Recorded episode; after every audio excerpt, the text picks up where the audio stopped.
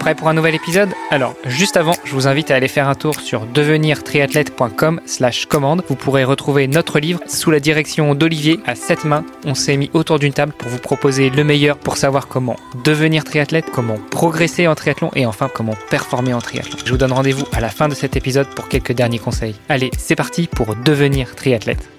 Salut les sportifs, c'est Armano et vous êtes dans un nouvel épisode du podcast Devenir triathlète. Bon alors j'ai une voix un petit peu nasillarde, vous excuserez cela pour l'épisode d'aujourd'hui, mais euh, l'important dans nos épisodes n'est pas forcément la voix de celui qui vous euh, présente son co-animateur et l'invité, mais plutôt le, les propos de notre invité. Alors revenons déjà à mon co-animateur, je vous représente Olivier de Scooter. Salut Olivier. Salut Armano, effectivement je t'ai déjà vu euh, de meilleures mines. ouais, c'est un peu difficile, mais bon, il paraît que cette saison, hein, on, a, on a un peu d'avance sur les podcasts, sur les enregistrements des podcasts, et à l'heure où on enregistre, sous la pluie, la neige, on sait pas trop. Je crois que c'est, je crois que c'est à peu près le bon moment. Un autre qui s'amuse beaucoup à défier les éléments et surtout sur du très très très très long, qui nous fait le plaisir d'accepter notre invitation aujourd'hui, c'est notre invité Sébastien Chéniaud. Bonjour Sébastien. Bonjour, bonjour à tous. Sébastien, c'est un honneur de t'avoir sur le podcast. J'entends beaucoup parler de toi dans les différents podcasts que j'écoute avec les copains, euh, notamment Bart d'Extraterrien avec euh, Nicolas du LTP, du, du Let's Trail Podcast, euh, avec euh, d'autres, que c'est vraiment un, honneur de t'avoir aujourd'hui. Alors Sébastien. Merci déjà pour l'invitation. C'est un, un, plaisir. Euh, on a une tradition sur notre podcast, et ben c'est de laisser la parole quelques minutes à notre invité pour qu'il se présente. Donc dis-nous tout, qui est Sébastien chez nous Quel âge as-tu? Que fais-tu dans la vie? Et quand est-ce que tu as découvert le sport? Alors euh, bonjour, je donc je m'appelle Sébastien Chéniaud, j'ai euh, 50 ans dans quelques semaines. Donc euh, j'ai euh, j'ai eu la chance de, de, de, faire du sport relativement jeune. J'ai commencé le vélo, euh, j'avais 5 ans, jusqu'en à l'âge de 10 ans, d'une dizaine d'années à peu près, où j'ai découvert la course à pied.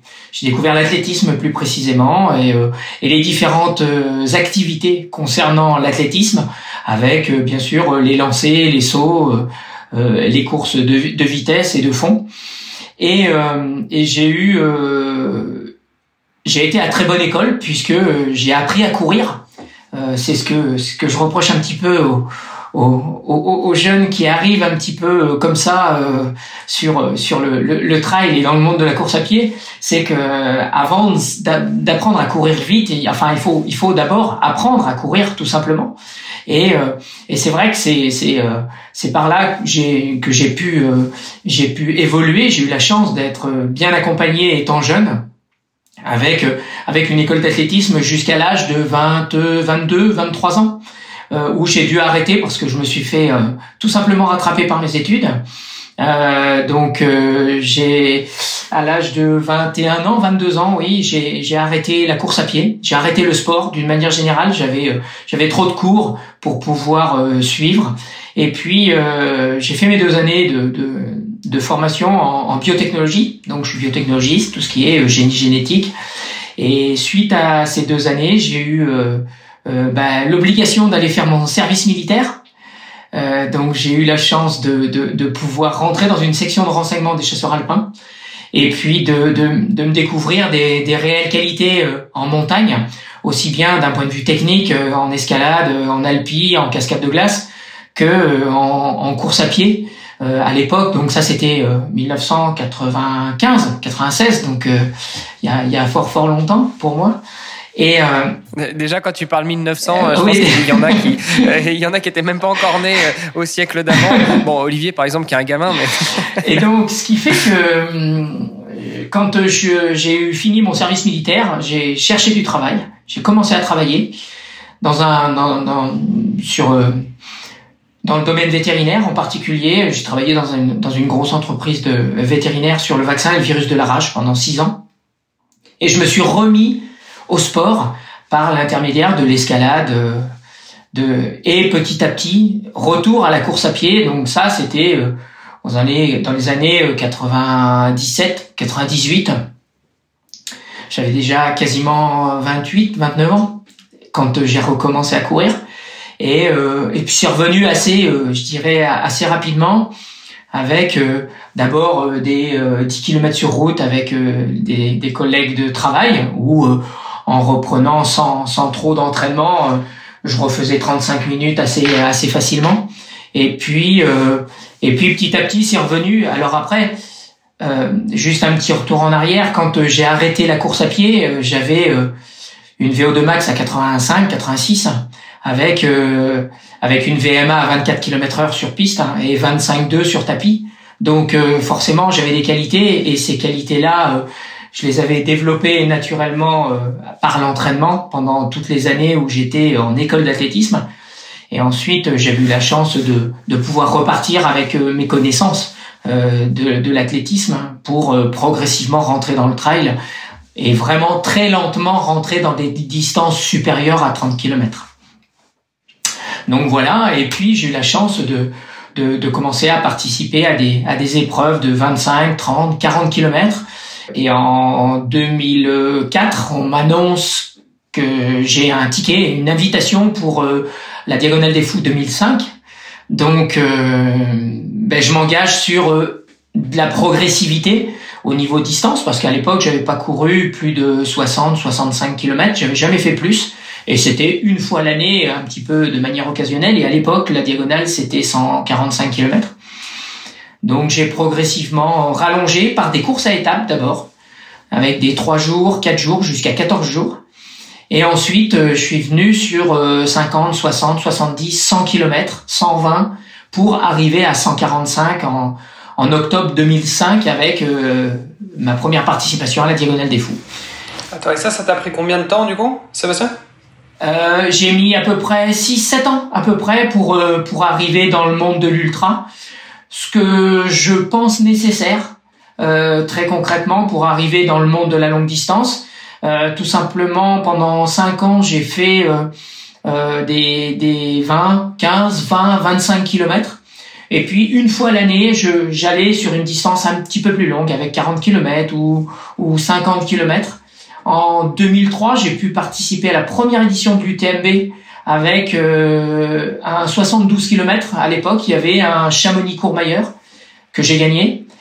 Et, euh, et, à ce moment-là, euh, je me suis dit c'était quelque chose qui pouvait être intéressant, mais que c'était déjà long et donc, euh, j'ai jamais été au-delà jusqu'en 2004 où je me suis obligé à aller faire un 100 km dans le Mercantour et puis un 146 à l'époque euh, la Diagonale des Fous un an et demi après en octobre 2000, 2005.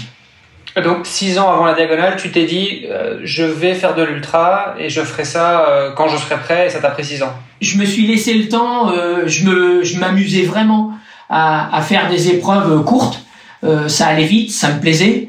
Euh, je trouvais que c'était dans mes cordes et que plus long, euh, c'était un petit peu l'inconnu. Après, à l'époque, il existait quelques courses un peu longues, comme les Templiers avec 70 km ou la Diagonale qui était à 116 km à l'époque. Euh, Au-delà, il y avait quelques courses un petit peu particulières comme Western States, où mais c'était loin, tout ça, c'était très loin.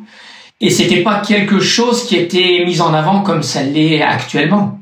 Donc, euh, j'y trouvais pas spécialement d'intérêt. Et, euh, et, euh, et, sur les petites distances, euh, je préférais répéter des petites distances régulièrement. Je faisais à peu près une à deux courses par mois, entre 15 et 20, 25 kilomètres. Mais j'entretenais une, bonne vitesse. Une bonne vitesse, à l'époque, j'arrivais encore à faire entre 10 et 15 fois 1000 en moins de 3 minutes, quoi, assez régulièrement. Tout ça, ça nous laisse un peu songeur, rêveur. J'avais deux questions. La première, euh, tu nous dis que tu avais une VMA de quand tu as commencé, quand tu as quand enfin quand tu as arrêté l'athlétisme, tu avais une VMA de plus de 24 km/h sur piste. Quand tu t'es décidé justement à aller vers le trail, puis après vers l'ultra trail, c'est-à-dire vers le plus long, est-ce que du coup tu as appris à, découvrir, à ralentir ta vitesse de course ou, euh, ou tu tu t'entraînais de plus en plus sur du long, mais en essayant de maintenir la même allure? Alors évidemment, c'est une question un petit peu euh, alambiquée, mais, mais c'est pour que nos, nos, nos auditrices, nos auditeurs comprennent. Non, non, mais c'est ouais, mais c'est assez paradoxal. Je, je, les cinq premières années de trail, je les faisais cinq, six premières années jusqu'en 2005. Je les faisais euh, seul. Je m'entraînais seul. Et euh, quand je dis je m'entraînais seul, j'avais pas d'entraîneur, j'avais pas de coach. Et, et mes séances d'entraînement étaient relativement simples. Elles étaient, euh, j'avais trois séances par semaine. J'avais une séance de vitesse pure, de vitesse euh, sur piste. Euh, alors ça pouvait être des, euh, en hiver, c'était 30, 40, 50 mètres lancés. je passais ensuite sur du 30-30 et puis j'allais jusqu'au 400, 500, 600 au fur et à mesure que j'évoluais dans la saison. Ensuite, j'avais du travail en côte courte. J'avais des côtes de 20, 30 secondes, 40 secondes pour travailler la force. Et ensuite, le week-end, je faisais une sortie longue d'une heure, une heure et demie. Et en fait, je reprenais vraiment de la, de la, de la vitesse. J'arrivais vraiment à, à, à, reprendre et à conserver en fait ma gestuelle, tout ce que j'avais appris auparavant. Alors, j'arrivais pas à aller aussi vite. Hein. Quand euh, j'ai arrêté, je faisais des répétitions de 1000 en 2,35, hein, 2,30, 2,35. Donc, euh, forcément, euh, j'allais pas aussi vite. Par contre, de, refaire euh, de refaire des, sessions de 15 15 20 km à 3 3 5 au kill ça me posait aucun problème. Sur du roulant hein, bien sûr je m'entends. Après euh, euh, je travaillais vraiment pas dans l'optique d'aller sur du long. Et j'ai essayé j'ai essayé un peu par curiosité euh, à l'époque euh, de faire euh, jusqu'à 50 km, mais 50 km, il y avait il y avait 2000, 2005 de dénivelé positif. Et à l'époque, les marathoniens déjà étaient considérés comme des dingues. Donc un mec qui court en montagne avec du dénivelé sur 50 bornes, là, c'est, il est interné, hein, il est juste, il est bon à mettre en cage, quoi. Je, me, souviens que j'ai découvert le triathlon en 96 et dès 96, quand j'ai découvert le tri, je me disais j'irai à l'Ironman d'Hawaï un jour. Et tous mes potes me disaient mais t'es complètement barjot, mais nager 3,8, rouler 180 et courir 42 en 96, hein, le triathlon venait d'arriver en France, enfin venait, ça, ça, commençait à devenir un petit peu plus populaire. Donc euh, j'imagine très bien que euh, le trail, l'ultra trail, euh, fin 90, début 2000, on te regardait quand même avec des yeux un petit peu 2003, quand quand Dawa gagne le premier UTMB, c'est en fait, ça partait, c'est assez paradoxal, hein, tout le monde arrive avec son sac euh, poubelle, avec son numéro de dossard dessus euh, au départ de l'UTMB, donc euh, à 4 heures du matin, place du Triangle de l'Amitié, on pose tous notre sac poubelle, et puis bon, vous êtes prêts, bon bah on y va quoi. Et donc personne, bien sûr, et on partait, c'était pure découverte. On savait pas du tout, pas de matos obligatoire. après 250 personnes, on était 700 au départ. Après 250 personnes passées au premier ravitaillement, il n'y avait plus rien puis ni à boire, ni à manger, ni voilà, c'était pure découverte. Hein, donc euh, c'était été euh, assez assez amusant de voir ces évolutions, cette évolution. Après, avec l'arrivée des, des, conditions, du changement euh, du matériel obligatoire, de toutes ces choses-là, et puis de de la du bordage un petit peu de, de, de la pratique avec l'entrée des marques, avec toutes ces choses-là. Moi, j'ai été, j'ai eu la chance vraiment d'être au premier rang puisque en, en 2007, euh, je rentre chez North Face fin 2006.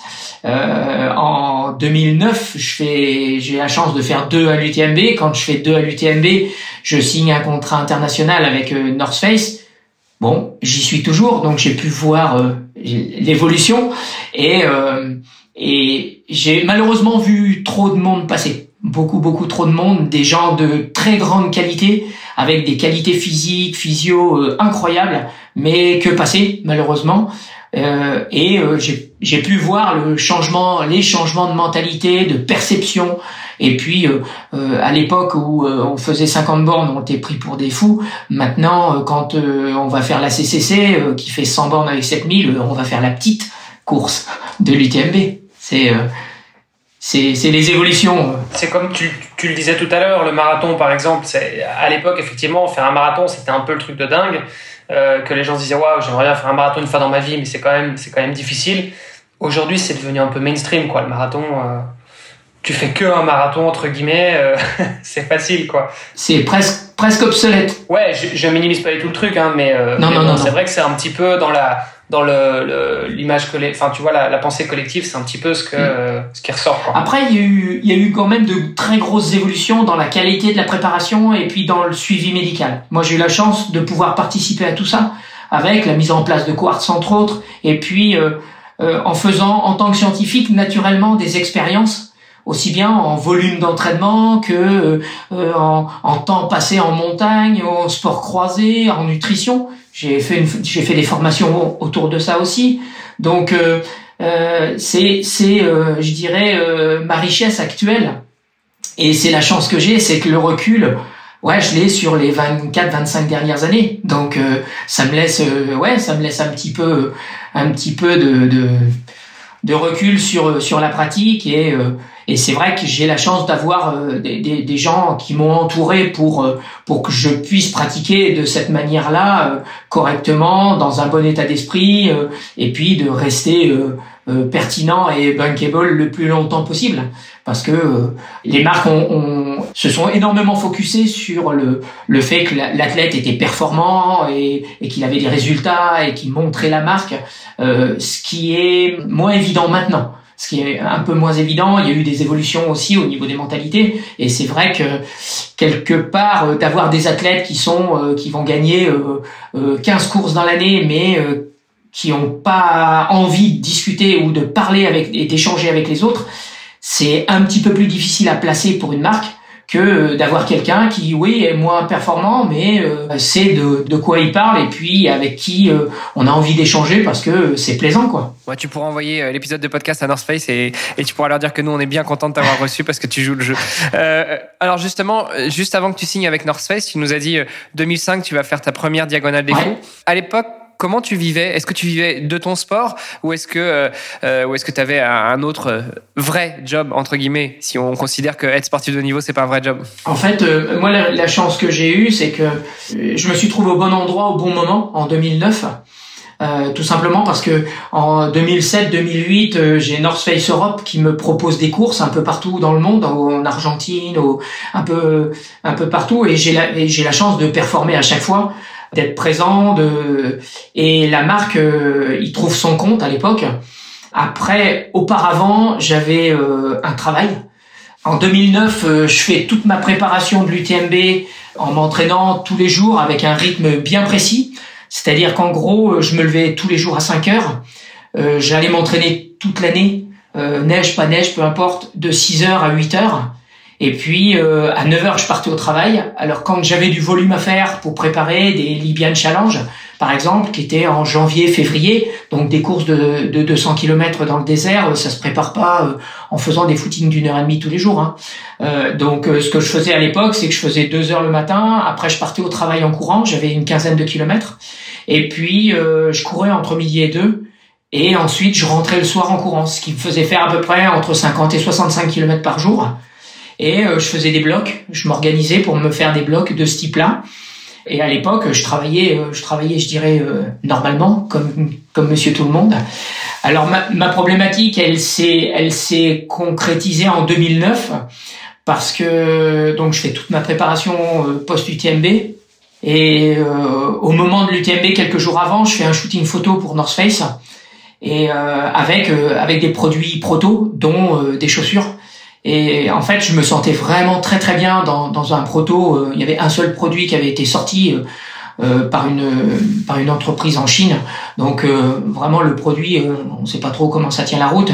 Donc je fais le shooting photo avec et je me sentais bien. Donc j'arrive à négocier avec North Face Monde pour avoir le produit. Mais ça c'était la veille de la course en fait. Hein, et je récupère le produit le vendredi. Donc pour le départ de la course. Mais toi, t'as, toi, t'as pas lu notre bouquin et t'écoutes pas notre podcast. On dit toujours, on ne teste jamais rien, jamais, jamais, jamais. Je sais, le jour de l'épreuve, je sais. Et je continue à avoir ce type de, de discours. Et là, euh, je me sentais vraiment bien dans la chaussure. Je dis, euh, euh, je les prends et puis, euh, Inch'Allah, je verrai le temps que j'arrive à courir avec. Et je vais au bout et je fais deux.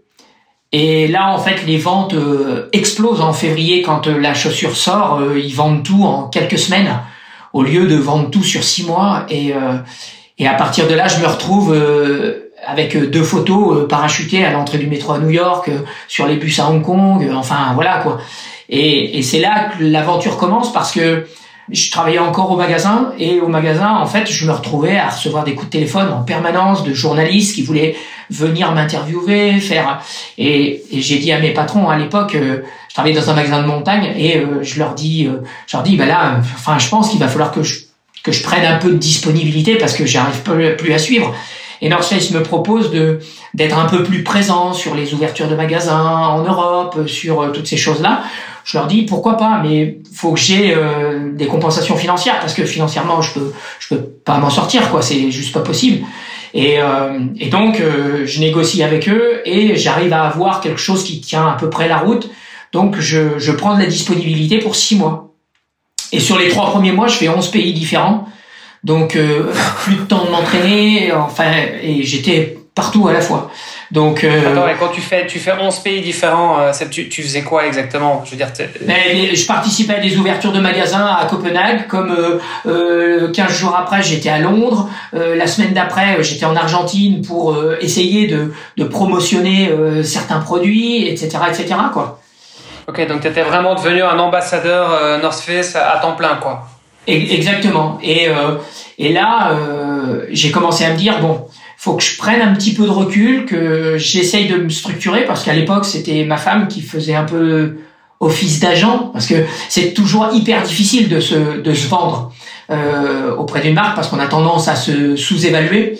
Et, euh, et, et pour être juste donc c'était elle qui faisait ça euh, pour moi. Et en fait suite à ça euh, j'ai dit bah soit j'arrive à me structurer je prends les choses à la base et je m'entoure de personnes compétente et efficace, soit euh, soit je, je, je, vais au carton quoi. C'est juste pas possible. Donc euh, c'est ce que j'ai fait. J'ai eu la chance d'être d'avoir des proches qui étaient déjà pertinents dans leur domaine respectif et qui ont pu en fait euh, m'aider. Donc euh, au niveau de la vidéo, donc là c'était facile puisque ma femme avait euh, avait sa compagnie là-dedans, donc ça c'était simple. Mais j'ai un ami qui s'est proposé d'être agent pour moi. j'avais un kiné, un ostéo, des podos, j'avais tout tout ça et je me suis structuré tout seul puisque au départ j'ai essayé de, de me structurer et je me suis rendu compte qu'au final je trouvais difficilement une assurance au niveau international qui était susceptible de m'assurer parce que mon métier n'existait pas, tout simplement. Donc euh, j'ai un conseiller financier et ce conseiller m'a dit, bah voilà, tu crées une structure que tu mets en gérance, cette entreprise, tu es employé de cette entreprise et à ce moment-là, tu seras protégé. Voilà, c'est en m'entourant et en faisant ça. À l'époque, il y avait Kylian qui était qui était sur le point 2 parce que euh, il était encore aux études euh, et, et, ce qui fait que on a on a pu échanger quand même assez régulièrement là-dessus, mais euh, c'était c'était pas simple, c'était vraiment pas simple. Et j'ai eu la possibilité de dégrossir un peu le truc, quoi. Bah, c'est super intéressant ce que tu nous racontes parce que euh, tu nous dis que, enfin, tu, reviens avec nous en fait sur la, genèse euh, de, de, ce métier de sportif de haut niveau et, euh, et ça c'est ça c'est.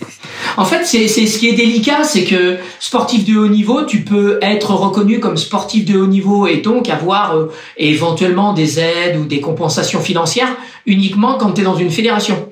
Et le problème, c'est que fédération en trail à l'époque, alors là c'était même pas considéré comme un sport, c'était considéré comme une activité sportive. Donc euh, euh, moi je m'y collais quand même un petit peu tous les jours.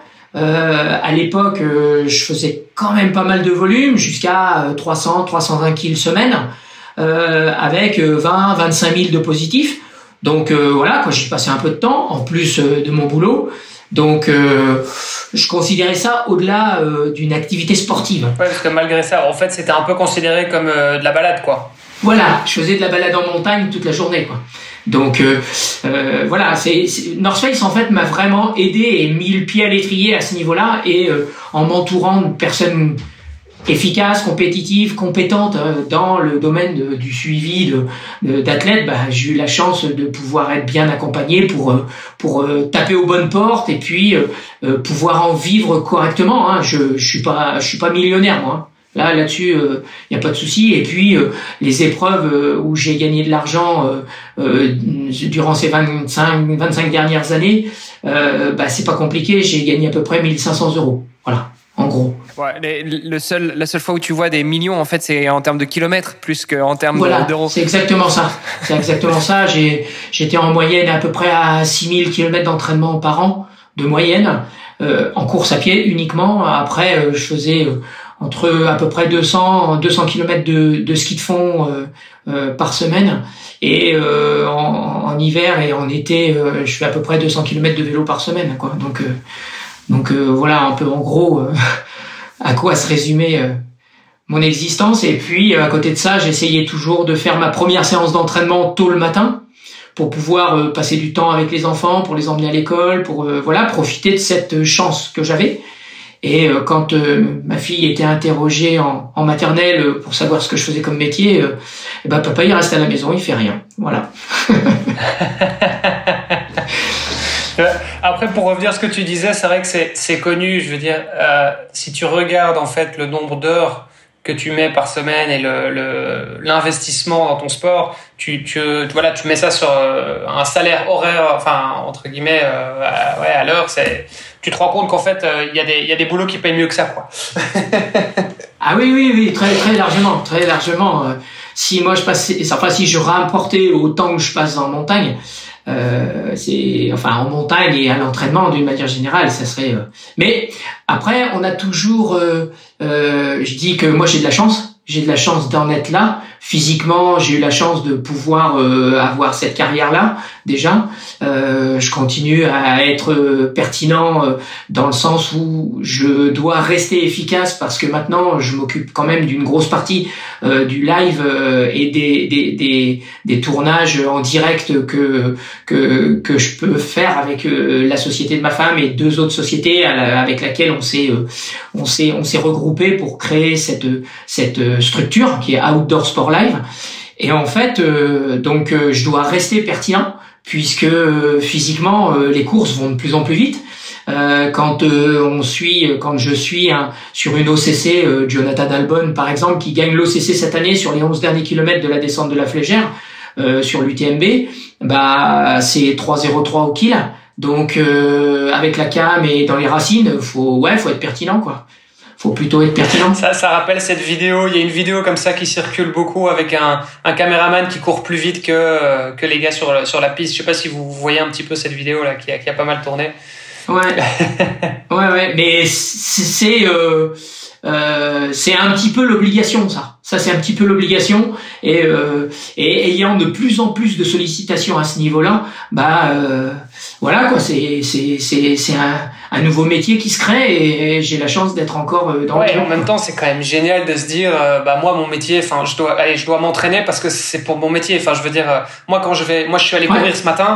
Euh, bon bah c'est bien, j'aime bien courir, mais j'avais, je me dis pas, bah tiens, il faut que je le fasse parce que c'est mon métier, quoi. Je le fais parce que parce que c'est un kiff et parce que je me mets des objectifs et voilà. Mais mais c'est clair que en faire ton activité principale, c'est dingue. Ouais, la perception, elle est assez particulière dans le sens où j'ai énormément de gens qui me disent Putain, mais toi, t'as un métier, c'est trop tranquille, c'est vachement bien. Non, attention, j'ai pas dit que c'était tranquille. tu t'entraînes. j'ai dit que c'était du kiff. Oui, oui, non, mais, mais moi, c'est, moi, moi, moi c'est le retour. C'est le retour que j'ai de, euh, ah ouais, c'est trop facile, euh, putain, c'est vachement bien, tu vas courir le matin, après toute la journée, tu te reposes et tout. Je dis, non, ça marche pas comme ça. Et puis, euh, euh, je leur dis mais euh, venez avec moi une, petite semaine, juste une petite semaine, on, va ensemble euh, faire faire ça et puis et puis après vous aurez vous aurez peut-être une autre perception parce que quand il y a 40 cm de neige devant la maison le matin, bah la séance faut la sortir quoi. Et, et là t'es tout seul. Hein. Là, t'es tout seul. Bon, et maintenant, si euh, on demande à ta fille ce que tu fais, est-ce qu'elle va dire euh, papa, il est à la maison ou, ou papa, c'est un coureur professionnel ou papa, il, il, a, il a multiples facettes? Ben, En fait, euh, alors c'est assez amusant parce qu'il y a, y a deux jours en arrière, elle est très branchée vidéo, comme sa mère, et à côté de ça, euh, elle, elle est amusante parce que donc maintenant, elle a 10 ans, elle a eu la chance de voyager quasiment, pas dans le monde entier, mais presque. Elle fait euh, les parcs aux US aussi bien que euh, deux trois fois au Japon, que euh, la Thaïlande, que enfin voilà, elle a, elle a, énormément voyagé. Et, et l'autre jour, elle faisait une vidéo justement où elle présentait un petit peu quelque part un peu sa famille. Et, et, moi, elle me présente maintenant comme sportif professionnel ayant ayant une fille qui a eu de la chance de pouvoir voyager toute sa toute sa enfance. Donc euh, c'est assez amusant euh, sa perception maintenant quoi. c'est assez sympa. Euh, il y a un mot qui revient beaucoup, beaucoup, beaucoup dans ta bouche, c'est chance. Tu sais que la, chance, on se la crée quand même. Ce sont des, des actions qu'on met, qu'on met en place au quotidien ou régulièrement qui font qu'on arrive dans un contexte favorable. Que on peut éventuellement appeler de la chance. Donc finalement, tous tous ces moments de chance, euh, c'est des moments que toi tu as pu créer. Quand tu dis t'étais là, au, t'étais au bon endroit au bon moment. Euh, certes, t'étais là au début du trail, etc. Mais mais ça n'empêche que pour revenir à ce que tu disais tout à l'heure, euh, t'as bossé pour ça. Euh, tu t'es entraîné. Euh, les séances, tu les faisais toute l'année. C'est pas euh, t'es arrivé un jour, t'as été à la porte de North Face et bonjour, je vais être sponsorisé, merci pour le chèque, au revoir. Non, t'avais bossé pour ça quand même. Il y a, alors il y a, il y a cet aspect-là qui est, qui est oui, qui est certain, mais je reprendrai le mot chance parce que ayant été été, là au, au tout début, j'ai pu euh, progresser progressivement. Et le fait de progresser progressivement, ça m'a permis au niveau de l'organisme et au, niveau mécanique du corps de me préparer progressivement et euh, d'avoir une carrière aussi longue parce que euh, c'est ouais, c'est encore euh, c'est encore euh, une certaine chance que de pouvoir être présent et de rester euh, de rester là et d'être encore dans ce milieu-là. Maintenant, oui, on se le crée. c'est sûr j'aurais commencé par cinq ou six séances par semaine et à me rentrer dedans, bah, je serais peut-être plus là oui, euh, j'ai pris le temps de faire les choses et ça m'a permis d'évoluer euh, en m'obligeant à faire euh, à l'époque trois semaines d'entraînement, une semaine de récup, ou bien de faire un mois de coupure complet pendant l'hiver. Ça, oui, voilà, c'est peut-être c'est peut-être le, le, le, retour positif déjà, et puis dans un deuxième temps, c'est peut-être la maturité aussi parce que j'ai pas commencé à 20 ans, j'avais quasiment 30 ans quand j'ai commencé à rallonger un peu les distances, 30, 32, 33 ans. Euh, j'avais euh, j'avais euh, j'avais 40 ans quand euh, quand je fais deux à l'UTMB. Kylian avait 18 ans donc je, je gagne en, je gagne en je gagne en senior. L'UTMB. Il disait bonjour monsieur. ouais, c'est exactement ça. Bon après on faisait des on faisait des Mont Blanc ensemble à l'époque déjà donc on se croisait assez régulièrement et et quelque part je, je, chantais dans son regard et dans dans dans, dans nos échanges c'était on était pareil entre guillemets, même si lui il a des qualités hors normes, bien au-delà de ce que moi je, je peux et j'ai eu. Euh, ça, on est dans une autre dimension. Le côté intéressant que j'avais, c'est que c'était voilà, c'était un, échange de, de de un pour un. C'était pas euh, euh, quelqu'un qui qui entre guillemets se soumet ou ou est inférieur. Euh, je me sentais moins fort que lui, oui, parce que à chaque fois il a fini devant moi. Donc euh, là-dessus, il euh, n'y a pas de, a pas de, de souci. Mais je savais aussi que naturellement, tout ce qu'il exprimait dans sa façon de courir, dans dans dans sa façon d'être avec l'environnement, la nature, c'était quelque chose de naturel et qu'il cultivait depuis sa naissance, quoi. Donc c'était, on on n'était pas parti euh, du même endroit au même âge, ce qui fait que ce delta-là et cette différence-là bah, pouvaient que progressivement se creuser. Et tu parles de l'endroit justement où tu as grandi. Euh, c'est où en fait? Tu, tu viens d'où et euh, Un pays plat. Un pays plat. Mais vraiment très plat. J'habitais dans un petit village qui s'appelle Châtellerault, donc dans la, dans la Vienne. Et puis je suis parti faire mes études, une partie de mes études à La Rochelle et euh, je les ai terminés à Cannes, à côté de Nice. C'est pour ça qu'ensuite je suis descendu dans le sud de la France euh, après mon service militaire pour trouver du travail. Et j'ai travaillé dans une dans, dans une grosse entreprise vétérinaire euh, à quelques kilomètres de Nice, quoi, à 20 minutes à peu près de Nice. Et à quel âge est-ce que tu découvres vraiment la montagne alors? Alors en fait, c'est ce qui est un peu paradoxal, c'est qu'à l'époque où je faisais de l'athlétisme, tous les étés, on allait aux deux Alpes. Ok. Euh, là-bas, j'avais j'avais la chance de pouvoir, euh, bah, déjà je courais parce qu'il y avait des courses, des, des petites corridas euh, à l'époque, donc je courais là-bas. Mais euh, c'est vrai que je mettais un petit peu de temps pour m'habituer puisqu'il y avait quand même le, le niveau d'altitude qui était pas le même. Je passais de 40 mètres à 1008. Et, et petit à petit, j'allais j'allais courir sur le glacier, je faisais du VTT, je faisais du hockey sur glace avec l'équipe là-bas des deux Alpes qui s'entraînaient. Et, et voilà, j'avais j'avais cette culture-là, un peu de la montagne. Et quand euh, c'est pour ça que j'ai voulu faire mon service militaire dans les chasseurs alpins et dans une section de renseignement des chasseurs alpins, c'est euh, encore une gamme euh, au-dessus. il faut être capable de grimper, de grimper dans le 6 très régulièrement et puis en chaussures d'escalade, pas en chaussures d'escalade, en chaussures de montagne. Voilà, j'ai eu la chance d'avoir accès à des formations d'alpinisme, de cascade de glace, de sortie de crevasse, des voilà, et, et ce qui m'a donné vraiment goût à la montagne. Et, et c'est pour ça qu'en sortant de, de, de, mon service militaire, alors j'avais des qualités hein, non négligeables qui fait que mon service militaire, je l'ai passé, j'étais, pour moi, c'était du CPA. Hein.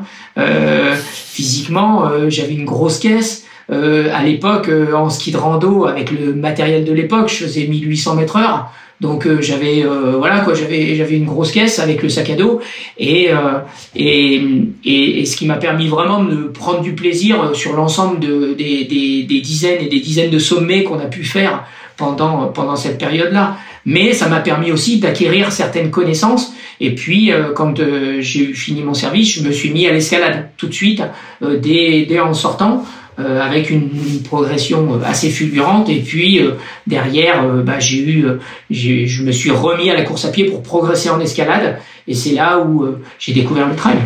Il y, a, beaucoup de trailers et d'ultra-trailers qui viennent aussi de l'escalade, ou en tout cas qui combinent l'escalade.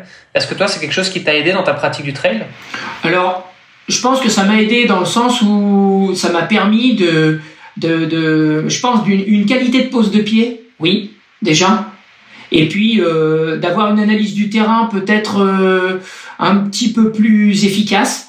Après, euh, la souplesse. Attends, qualité de pose de pied, qualité de pose de pied. En escalade, tu montes, donc tu poses ton pied éventuellement. Oui, mais euh, tu dois, tu dois choisir. En fait, j'étais, j'étais, j'étais pas un, un gros grimpeur de dévers j'étais plutôt euh, très très vertical avec euh, les chaussons, de l'adhérence et ça m'a ça m'a vraiment euh, fait progresser en qualité de pose de pied parce que en ayant une paire de chaussures dans les mains, je peux savoir si ça va tenir ou pas. quand je dis ça, quand quand j'ai une chaussure à tester que je vais mettre sur du rocher, je sais déjà si si ça va ça va zipper ou si ça zippera pas parce que euh, la reconnaissance de la matière, des matériaux, et c'est un côté scientifique, hein, c'est euh, euh, les différentes expériences que j'ai pu faire tout au long de mon existence de trailer, entre autres euh, sur la nutrition, entre autres sur tout un tas de choses qui m'ont permis. mais c'est ce côté textile, feeling avec le, le textile, la matière, les matériaux et l'environnement qui fait que euh, euh, ça m'a donné certains avantages. Ok, donc tu disais la pose de pied, la reconnaissance du terrain. Ouais, et puis euh, je pense le, le, le, cheminement aussi, hein, la lecture, parce que quand on est quand on est grimpeur, euh, quand on arrive au pied d'une falaise, moi l'optique, quand je progressais bien en escalade, je travaillais, enfin je travaillais, je faisais 7B plus à vue, 8A après travail. à l'époque, quand j'arrivais au pied d'une falaise, l'objectif c'était d'arriver au pied de la falaise, de voir la ligne et de me dire cette ligne elle me plaît, j'y vais, sans regarder les niveaux, les cotations ou quoi que ce soit. C'était vraiment de parce que ça, ça, ça me donnait envie, ça m'inspirait et que que la lecture du cheminement et de la façon dont il allait falloir que je me place pour passer et monter jusqu'au sommet, bah c'était c'était ça, ce qui me faisait vraiment kiffer euh, dans dans dans, dans le milieu d'escalade et pourquoi je progressais et pourquoi je m'entraînais tout l'hiver en salle pour pouvoir vraiment progresser de manière qualitative et puis en force. Et ça, cette progressivité, je l'ai eu et cette façon de lire les choses, ben je l'ai. Euh, euh, c'est ce que je dis quand euh, quand je cours en descente où on est obligé d'être très technique. la lecture du cheminement au milieu des cailloux, des rochers, des racines, c'est hyper important. Et les facteurs qui vont venir s'ajouter à ça, ça va être L'humidité, si c'est humide, eh ben on pose pas les pieds sur les racines. Si c'est pas humide, euh, on peut poser les pieds sur les racines, toujours en dépend, toujours euh, indépendamment de, de ce qu'on a dans les pieds. Donc c'est toujours voilà, c'est c'est toujours ces vases communicants entre le côté euh, assurance parce que j'ai un produit de qualité sur euh, des conditions extérieures différentes. Et puis c'est le cheminement. Là, je décide de tourner autour de ce rocher et pas de passer par dessus parce que euh, c'est beaucoup plus économique. Et puis euh, on va avoir, voilà, c'est tout ça. C'est tout ce mélange là qui fait que bah, ça nous permet de de, de de, de même de suivre des, des coureurs dans des descentes à des vitesses incroyables, tout en ayant un œil sur où je pose mes pieds ou euh, tout en regardant la cam et en regardant ce qu'on est en train de filmer. Voilà, c'est un peu tout ça. Et euh, je me souviens que Kylian, on en avait discuté une fois sur l'entraînement spécifique de descente. Et ben lui, il s'amusait de temps en temps. Il regardait trois, quatre virages enlacés et hop, il se mettait, il, il, fermait les yeux et il devait descendre sans, sans tomber. Et c'était assez, euh, c'était assez amusant hein, parce que bon, de toute manière, pour descendre à 20 km/h dans les caillasses, il n'y a pas de secret. Hein. C'est l'entraînement qui fait que et cette assurance là qui va faire euh, qu'on prend le recul nécessaire sur tout ce qu'on a avec nous et pour nous pour que ça se passe dans les meilleures euh, dispositions possibles. Tout à l'heure, tu disais que tu vu, en as vu beaucoup des jeunes et des moins jeunes, des gens très bons passer, mais juste passer. On peut revenir là-dessus justement parce que euh, on parle beaucoup de, ta longévité et, et c'est tout à ton honneur euh, tout le temps que tu as pu passer dans le dans l'ultra trail et t'as pas fini, hein, tu y es encore. Qu'est-ce que tu veux dire quand tu, tu dis que tu as vu des, des gens passer? C'est-à-dire qu'il y en a qui viennent, ils font une saison, deux saisons et puis après ils arrêtent parce qu'ils sont complètement cramés ou? Ce que ce que je regrette. Euh, est-ce que ouais, est-ce que je regrette dans le sens où il y a eu énormément de gens et de jeunes de qualité n'ont pas été accompagnés pendant leur période de progression, qui avaient des, vraiment des qualités intrinsèques qui étaient énormes, qui étaient monstrueuses. Et, euh, et le fait de ne pas être accompagnés euh, se sont retrouvés à, à, à, faire, faire, faire, faire, faire, à enchaîner, ouais, à enchaîner des ultras et qui, euh, au bout d'un moment, en fait, euh, ben, finissent par péter tout simplement euh, mentalement. Et quand la tête te lâche, en général, c'est pas très bon signe parce que tu as, vraiment énormément de mal à revenir. Et, et j'ai trouvé ça vraiment dommage parce que euh, très souvent, ce qui se passait, on avait, euh, ah oui, allez, on, on, avait une, une sortie, je dirais, de la tête de l'eau pendant euh, euh en, en, deux, trois années. Et puis au bout de deux, trois années, voir s'il devenait commencer à être bien performant. Et il faisait deux saisons, trois saisons avec euh, 5, 6, 7, 8, voire 10 ultras dans la saison et euh, au-delà de 80 km et euh, et puis il disparaissait parce que euh, bah parce que du jour au lendemain quand la tête te lâche la tête te lâche quoi. Et c'est c'est ce que c'est à un moment j'étais un petit peu dans le reproche vis-à-vis de des des marques d'une d'une manière générale hein. C'était pas spécifique à telle ou telle marque. Mais je trouvais que ça ça entraînait trop les gens à, à faire toujours plus et que c'était pas c'était pas du tout euh, dans l'état d'esprit de la pratique c'était plus euh, comme comme disent euh, certains s'amusent à dire l'esprit trail qui était un esprit de je vais courir tranquille. Déjà ça avait énormément évolué avec l'apport de matériel de matériel de matériel. Il y avait on, on, voyait des des gens partir courir en forêt de Fontainebleau avec deux camelback avec avec habillés de la tête aux pieds enfin vraiment des impensables quoi. Des trucs pas forcément très utiles alors que à l'origine euh, moi, je me souviens, euh, on avait euh, on avait une bouteille d'eau qu'on mettait dans un dans un petit sac avec des barres des gels qu'on se faisait nous très souvent. Et puis et puis on faisait 40 ou 50 bornes comme ça, quoi, en short et en t-shirt. Euh, moi, mes premiers trails, je les ai faits, j'étais en t-shirt coton. Hein. J'y avais pas, voilà quoi. C'était euh, à l'époque, c'était ça. Et, et quelque part, euh, cette, cet esprit a énormément évolué avec l'arrivée de plein de matériel, la compression, le, le les ceintures, les gels, les chaussures qui, qui te font courir plus vite, hein, entre guillemets, et, et, toutes ces choses là. Et puis il y avait bah Malheureusement, les magazines, c'était toujours l'ultra, l'ultra, l'ultra, les belles images, le sourire euh, avec le Mont Blanc et le soleil qui se lève, etc., etc. Alors que c'est pas du tout ça. Hein. Faut, faut rester lucide. C'est aussi euh, beaucoup de souffrance, beaucoup de gens qui euh, qui se demandent pourquoi ils ont fait ça, beaucoup de gens qui se posent des questions, beaucoup de voilà, et puis beaucoup de gens qui restent. vois sur la diagonale des fous les dernières années, c'est 50% d'abandon, donc c'est c'est quand même énorme. et et, et en fait, c'était une mauvaise image qui était véhiculée. C'était pas que, il y avait pas l'envers du décor en fait. Et, et, de ce fait, euh, ça a entraîné à faire toujours plus pour être sur ces images-là.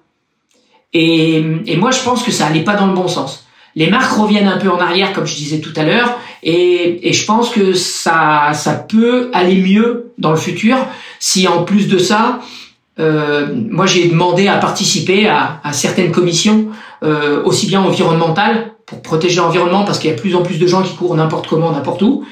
Euh, donc ça, c'est pas forcément euh, mauvais, mais c'est pas forcément bon non plus parce que euh, j'ai des agriculteurs qui viennent me voir en me disant voilà j'ai un mec qui est passé avec un chrono à fond la caisse euh, au milieu de mes vaches, euh, les vaches sont parties dans tous les sens, euh, moi je vous laisse plus passer sur mon chemin quoi. Voilà donc il y a des choses à faire à ce niveau-là. On retrouve pas trop de déchets en montagne, mais malheureusement ça aussi. Et puis il y a le côté, bah, si tu as participé à un ultra, je sais pas moi, en, février, bah, peut-être que tu participeras à un autre ultra qu'en juin, juillet, pas avant. Parce que euh, parce que avant c'est peut-être pas très bon et cette commission là c'est une commission euh, médicale entre guillemets ou tout au moins de conseils médicaux et je pense que ça c'est important de participer à des choses comme ça et c'est c'est mon recul à moi qui fait que j'ai envie de participer et de m'investir dans des choses comme ça. Puis c'est un sport qui a beaucoup évolué aussi et on reviendra peut-être un petit peu là-dessus. Hein. Tu, parlais notamment du fait qu'il n'y avait pas de fédération à l'époque euh, et qu'aujourd'hui c'est, c'est, enfin, c'est devenu le cas. Et toi, par exemple, tu faisais, euh, parce que tu dis, voilà, j'ai, vu beaucoup de gens qui sont passés, qui se sont cramés et qui ont arrêté ça et tu, tu, euh, tu condamnais un petit peu ça. En tout cas, cette mentalité de toujours plus. Pourtant, quand je regarde ton palmarès, euh, on est vite à, euh, à 4-5 podiums par an euh, sur des courses qui sont pas très courtes non plus. Toi, du coup, comment est-ce que tu faisais pour gérer ça? Alors, en fait, euh, moi, j'avais, j'ai toujours prôné euh, une chose euh, hyper importante qui est la récupération. C'est la face cachée de l'entraînement. C'est-à-dire que euh, quand euh, j'ai pu faire pas mal d'expériences à ce niveau-là avec euh, six semaines entre deux, ultras, je sais que ça passe pas. en ce qui me concerne, hein. après il y a des gens pour qui ça passe, mais les conséquences sont aussi à long terme des conséquences d'arrêt ou de saturation mentale qui, qui donne le même résultat, qui donne exactement le même résultat. J'ai eu des gens, des, des, des, des, scientifiques très pointus qui savaient s'entraîner, qui étaient déjà très carrés, surtout l'alimentation, comment boire, euh, euh, l'entraînement, etc. Et qui euh, se sont lancés sur des, sur des ultra longues distances et qui ont jamais remis les pieds dans des baskets. Donc, preuve que la connaissance ne fait pas tout et que l'expérience là entre en jeu dans le sens où euh, chacun est différent à ce niveau-là. Autant on peut mettre un entraînement, un plan d'entraînement petit à petit un peu plus adapté à tout le monde, ce qui n'était pas le cas hein. il y a encore euh, 4-5 ans en arrière. Euh, on disait, euh, voilà, on te file un plan d'entraînement, oui, sur un 10 bornes sur route, pour 9 personnes ça va fonctionner sur 10, mais en ultra, je suis désolé, mais euh, sur euh, sur 10 personnes à qui tu vas appliquer le même plan d'entraînement, il y en a euh, 4 qui vont fonctionner et puis les autres, bah ça va être bon an mal an, ils vont réussir à faire un truc. Mais il y a tellement de facteurs différents comme le travail en montée, le travail en descente, la gestion de la nutrition, la nuit, courir de nuit, être capable de boire et de manger en courant, la gestion de la distance, les émotions. donc voilà, c'est d'autres facteurs que juste d'être capable de faire un 10 bornes sur route. Après, euh, je pense que euh, à l'époque, à l'époque où je faisais plus d'ultra, euh, il y a un facteur qui était non négligeable à prendre en compte, c'est que ça allait beaucoup moins vite. Et que le fait que ça aille moins vite, c'est comme les marathoniens. Un marathonien, il travaille à 92% de sa VMA. Il travaille de manière spécifique pour deux marathons dans l'année. Il a trois mois de prépa, trois mois de récup, trois mois de prépa, trois mois de récup. Ça lui fait son année. Il a ses deux marathons objectifs il va faire quelques courses entre qui vont être des courses préparatoires. Et ben en ultra, c'est exactement la même chose, sauf que c'est ramené à la vitesse de l'ultra. C'est-à-dire qu'en gros, si on, on rapporte euh, distance dénivelée, euh, si un marathonien travaille à 90-92% de sa VMA, euh, nous, on va travailler à 60, 70, 72% peut-être, et ce qui fait qu'on va pouvoir faire un peu plus d'épreuves si on est préparé correctement dans la saison. Par contre, comme la vitesse va en augmentant, comme la qualité de la préparation est de plus en plus proche d'une préparation marathon, ça ne veut pas dire qu'on fait les mêmes exercices, mais qu'on fait au moins la même densité d'exercice et la même quantité d'entraînement. Eh ben forcément, on va se rapprocher vers une limite physio et physique qui va faire que au bout d'un moment, on va plus pouvoir faire autant d'ultra et que dans une saison, si on fait deux ou trois ultras pleins, c'est vraiment déjà pas mal. C'est vraiment pas mal. Mhm. D'où l'importance d'être d'être coaché, j'imagine, et de bénéficier du coup de l'expérience de quelqu'un d'autre? coaché ou tout au moins, voilà, ou, tout au moins de d'être renseigné sur les tenants et aboutissants de vouloir en faire beaucoup. je prends un exemple simple. Je, je suis un, un ami là en entraînement. Il avait jamais fait plus de 45 km euh, jusqu'à l'année dernière. Je l'ai préparé sur un an, un an et demi sur, euh, pour se préparer pour l'UTMB. Vraiment quelqu'un de lambda, 45 hein, ans, euh, et il a fait son une première course en début de saison à 40 km. Il a fait un 80 km au mois d'août pour régler vraiment les vitesses bien spécifiques, pour rester dans les vraiment dans les clous en termes de, de vitesse, parce que si on veut aller plus vite, on peut, mais on ira bien moins longtemps, ça c'est logique. Et en fait, la préparation a été vraiment basée sur euh, cette zone euh, très particulière qui est la zone 3 euh, entre l'anaérobie et puis l'endurance fondamentale, dans cette zone-là. Il fait 162e à l'UTMB parce qu'il a respecté cette zone. Il, a été au-dessus sur une autre épreuve un peu plus courte avant. Bah, il a explosé. Donc voilà, c'est c'est exactement la même chose. Actuellement, on arrive à, se transcender sur une épreuve, mais l'entraînement est là et, toutes, ces données-là, moi, il y a encore 5 euh, ou 6 ans en arrière, il y avait des débuts de données, mais on avait, on est un sport très jeune, hein. on est très très jeune, donc le recul, on l'a, on l'a même pas encore, même par rapport à des gens comme moi, hein, on l'a pas encore. Hein. C'est clair.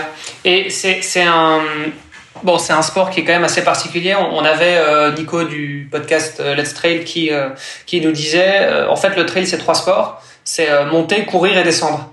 Pour toi, comment, enfin, tu peux rajouter aussi l'alimentation et le sommeil. ouais, mais bon, enfin là, t'es oui, plus dans les entraînements. C'est des, des, facteurs maîtrisables. Mais je, ouais. mais je veux dire, voilà, toi, comment tu fais du coup pour t'entraîner? C'est quoi tes types d'entraînement? Tu te fais des entraînements uniquement, je sais pas, monter, descente Enfin, comment tu travailles ta technique en descente Par exemple, tu parlais de caméra embarquée. Euh, enfin, comment tu fais pour euh, pour euh, descendre à fond de balle avec une caméra dans la main? Alors, la descente, tout dépend d'où on démarre, parce qu'on démarre pas tous du même endroit. En gros, pour être plus simple, un quelqu'un qui naturellement a du pied va avoir beaucoup plus de facilité en descente et on va pouvoir tout de suite le mettre dans des conditions relativement techniques. Une personne qui appréhende en descente, si on le met dans un terrain technique, il progressera pas. Attends, quand tu Ouais, c'est ça. C'est quoi avoir du pied? Avoir du pied, en fait, c'est ça. C'est en athlétisme, c'est c'est primordial. C'est être capable d'avoir euh, d'avoir une qualité de pied, une qualité de tenue, et euh, en fait, cette qualité musculaire au niveau du pied, elle est elle est engendrée par de la préparation et de la préparation physique, la préparation hivernale, de la musculation, et euh, ça permet vraiment de décider et de, de, de, choisir l'endroit où tu vas décider de poser ton pied. Tu ne subiras pas le terrain. Quand euh, la, majorité des gens ne font pas de prépa hivernale. Pour la majorité, en fait, ils subissent le terrain. Ce qu'ils apprennent à l'entraînement, en fait, c'est euh, juste à durer et à durer euh, bon an mal an avec les douleurs quand euh, tu fais une vraie préparation, une vraie préparation hivernale musculaire, aussi bien qu'une préparation en descente, et la descente est beaucoup plus importante que le travail en montée. Voilà, ça c'est dit. On sait ce qui casse les fibres, hein. c'est pas la montée. Hein. Et ce qui casse les fibres, c'est la descente. Et puis quand vous êtes euh, cuit en descente, c'est fini, ça s'arrête. Alors que quand on est cuit en montée, on pourra toujours monter. On sort les bâtons, on avancera tout le temps. Par contre, en descente, vous êtes sur le bord et c'est terminé. En plus de ça, euh, le travail en descente, c'est un travail qui est très très spécifique et euh, je le vois sur la majorité des gens qui abandonnent sur l'UTMB, euh, ils abandonnent sur la première moitié. Pourquoi? Parce que sur la première moitié, vous avez trois grosses descentes de 1000, 1200 mètres de négatif qu'il faut enchaîner. Et c'est ces trois enchaînements, quand ils arrivent à Courmayeur, ils se disent putain mais j'ai plus de jambes. Alors que la suite est relativement plus facile. Quand je dis plus facile, il y a des montées, des descentes, mais les temps de descente sont moins longs et sont moins traumatisants. Malgré tout, quand on est cramé, on est cramé. Alors qu'en montée, on peut toujours refaire un petit peu de jus, se refaire une santé. Et le fait de se refaire une santé, ça permet vraiment euh, de, de se dire, bon bah voilà, en ultra, c'est jamais fini. Jamais. quand on peut être, moi je l'ai, je l'ai vécu, j'ai des copains qui l'ont vécu, on peut être mais mais complètement la rue, complet, complètement cramé au bout de 50 bornes. Avec, moi j'ai vécu le, côté, je faisais que de gerber parce que j'avais une intoxication alimentaire et j'étais dans les 50, 60e après 50 kills. j'ai gerbé une dernière fois abondamment et je suis reparti et euh, sur le 125 km de la Lavaredo, je finis huitième. Et, et pourquoi? Parce que euh, parce que tout est possible.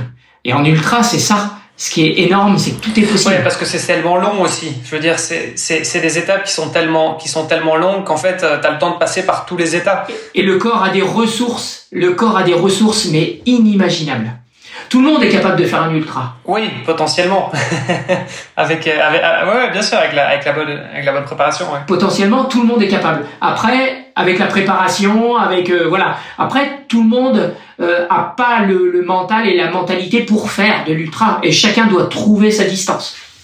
Et tu le disais, c'est super important, je pense que ça vaut la peine qu'on le répète, mais euh, la, préparation physique générale, donc vraiment le fait d'avoir, enfin tu parlais de préparation hivernale par exemple, on a parlé aussi d'escalade, je pense que l'escalade c'est aussi une très bonne préparation euh, physique générale, ça te permet d'être bien gainé, de travailler un peu le haut du corps, etc.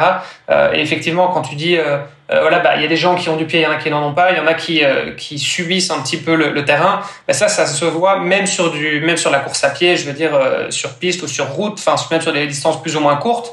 Tu vois les gens qui ont, qui gardent une foulée relativement aérienne. Tu vois qu'ils sont, sont bien dans leur élément, ils sont, ils, sont pas en train de, de, subir. Et puis voilà, t'as les autres effectivement qui ont le, le petit coup de bas. Là, tu vois qu'ils sont en train de se faire du mal, quoi. Mais le, le 30e kilomètre, le fameux mur du 30e, c'est quelque chose qui se prépare. c'est quelque chose qui se prépare parce que c'est pas, euh, enfin physiologiquement c'est euh, c'est presque expliqué, hein, c'est quasiment euh, quasiment expliqué et et et, et la prépa physique aide en amont à être beaucoup plus détendu sur les 30 premiers kilomètres et permet de passer. après, on a on a des caractéristiques assez assez intéressantes dans dans le monde du marathon parce que on est encore euh, au pasta party et euh, à charger en glucides les jours avant, etc. Donc euh, on est encore à la période de Cro-Magnon au niveau nutrition, quoi. Donc là-dessus, c'est c'est assez amusant et et, et nous, je sais qu'on a on a un gros gros temps d'avance en, en, en, trail et en ultra. Ouais, non, et en, triathlon aussi. On en parlait aussi là, avec Valentin Lacroix, qui est, euh, qui est nutritionniste, euh, et qui nous. Voilà, qui. qui, qui... J'ai fait ma formation avec lui. Ah bah voilà, super. Ah, le, le monde est petit. J'ai fait ma formation avec Anthony. Très bien, avec Anthony Bersou, que, que je connais aussi, parce que j'ai aussi fait la formation en, en micronutrition de sport d'endurance avec lui. Donc euh, voilà, on a, on a dû faire la même. Et oui, en fait, c'est Valentin qui, qui nous a d'ailleurs mis en contact. Donc voilà, merci à Valentin mmh. qui, qui, de, qui nous écoute euh, ouais. probablement.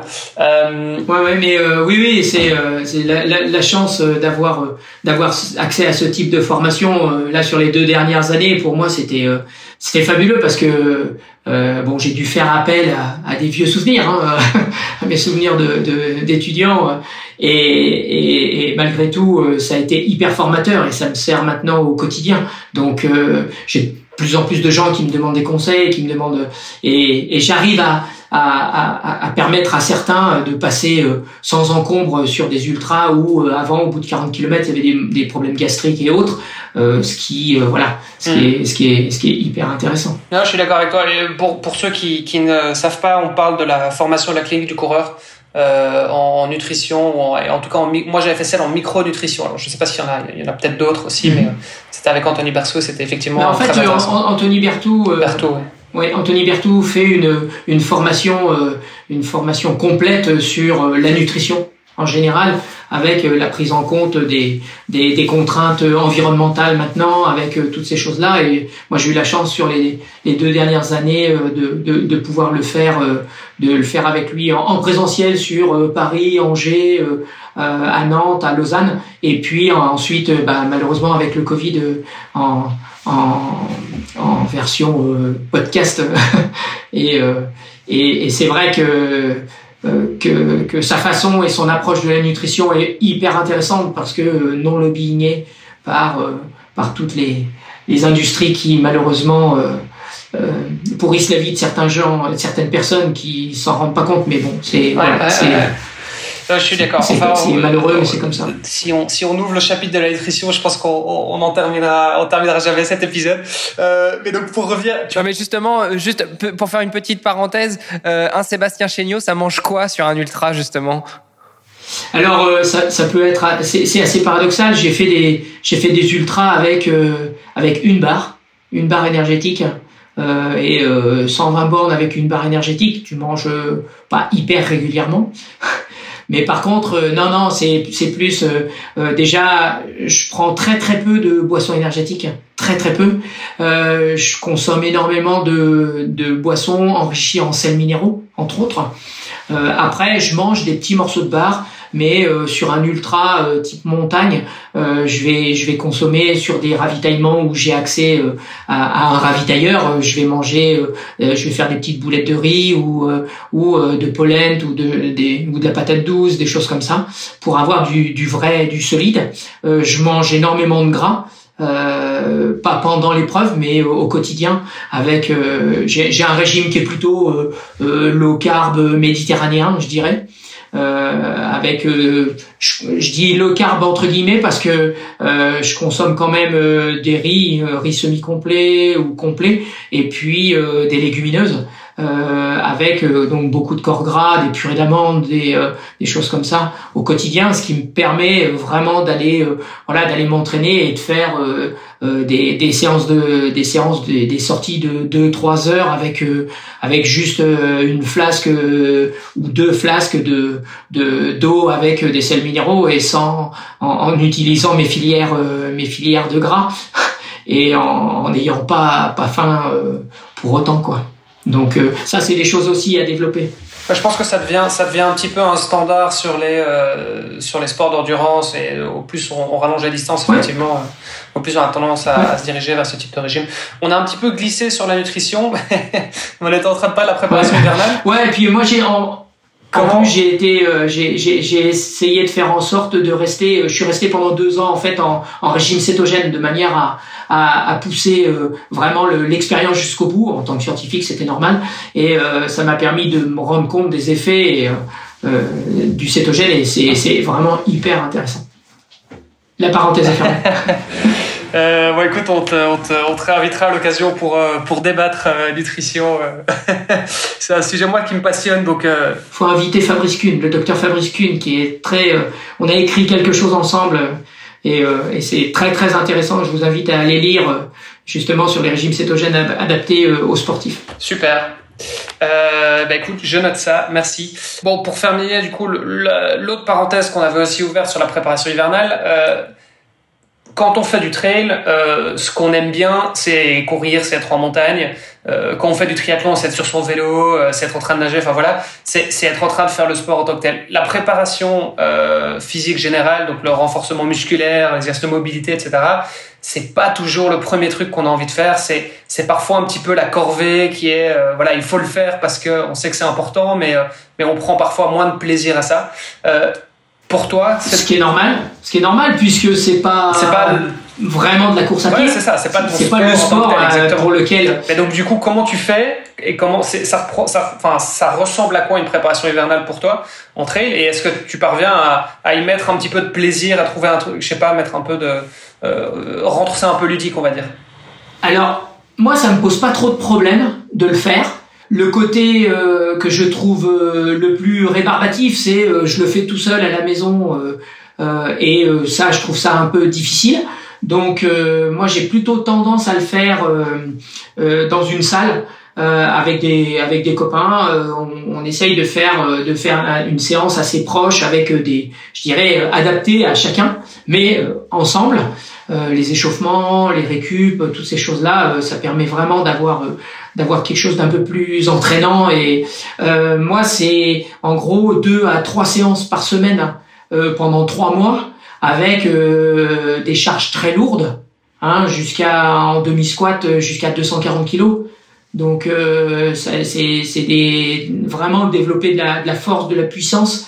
Et ensuite, ça m'arrive aussi de faire des sorties, des sorties de, de trail hein, en, montagne avec un gilet lesté à 8 kilos d'une manière générale, quand je faisais le Libyan Challenge, par exemple, c'était souvent en février.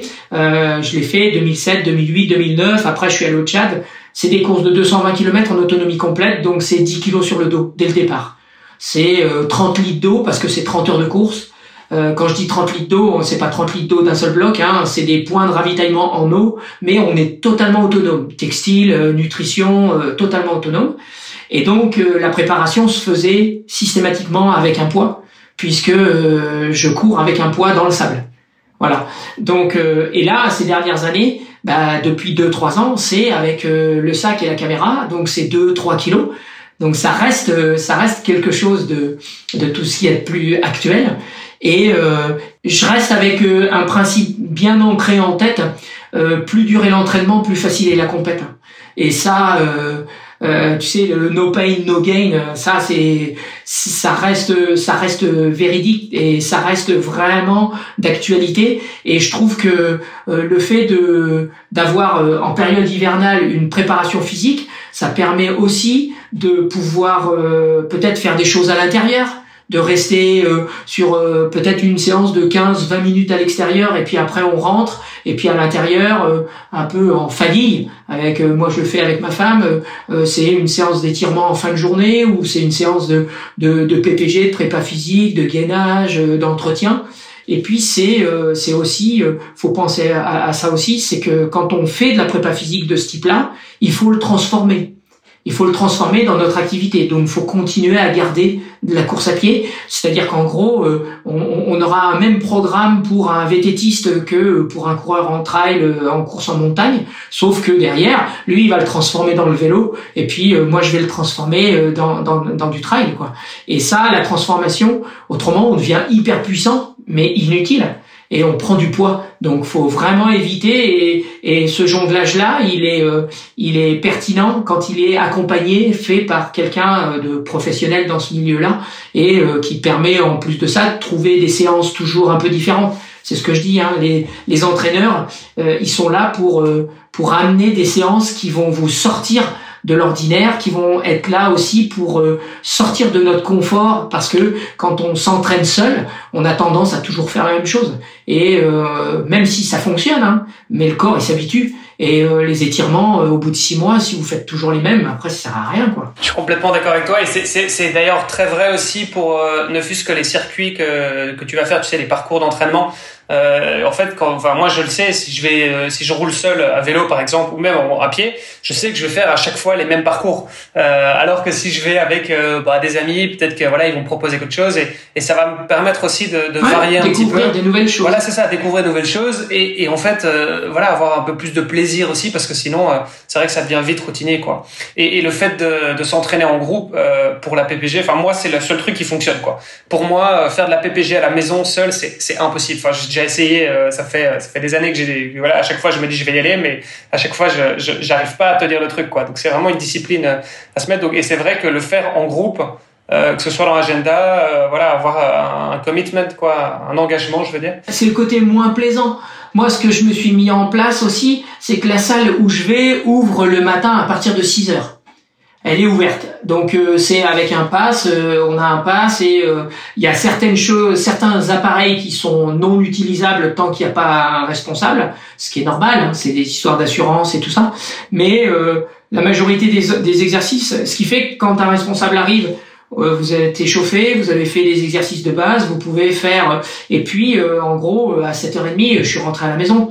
7h30, euh, je réveille mes gamins, euh, ils vont à l'école, on prend le petit déj ensemble, et puis voilà quoi, la journée commence et je peux refaire une séance de ski de fond en début d'après-midi, par exemple. Et là, voilà, l'hiver, je me retrouve à faire du bi-quotidien sans m'en rendre compte et euh, tout en ayant malgré tout du plaisir à faire à faire ce type d'effort et à rentrer dans un rythme je pense qu'il faut rentrer dans un rythme aussi pour pouvoir prendre certaines habitudes et puis se sentir bien quoi quand on commence à sentir les évolutions, c'est énorme. Hein. C'est énorme.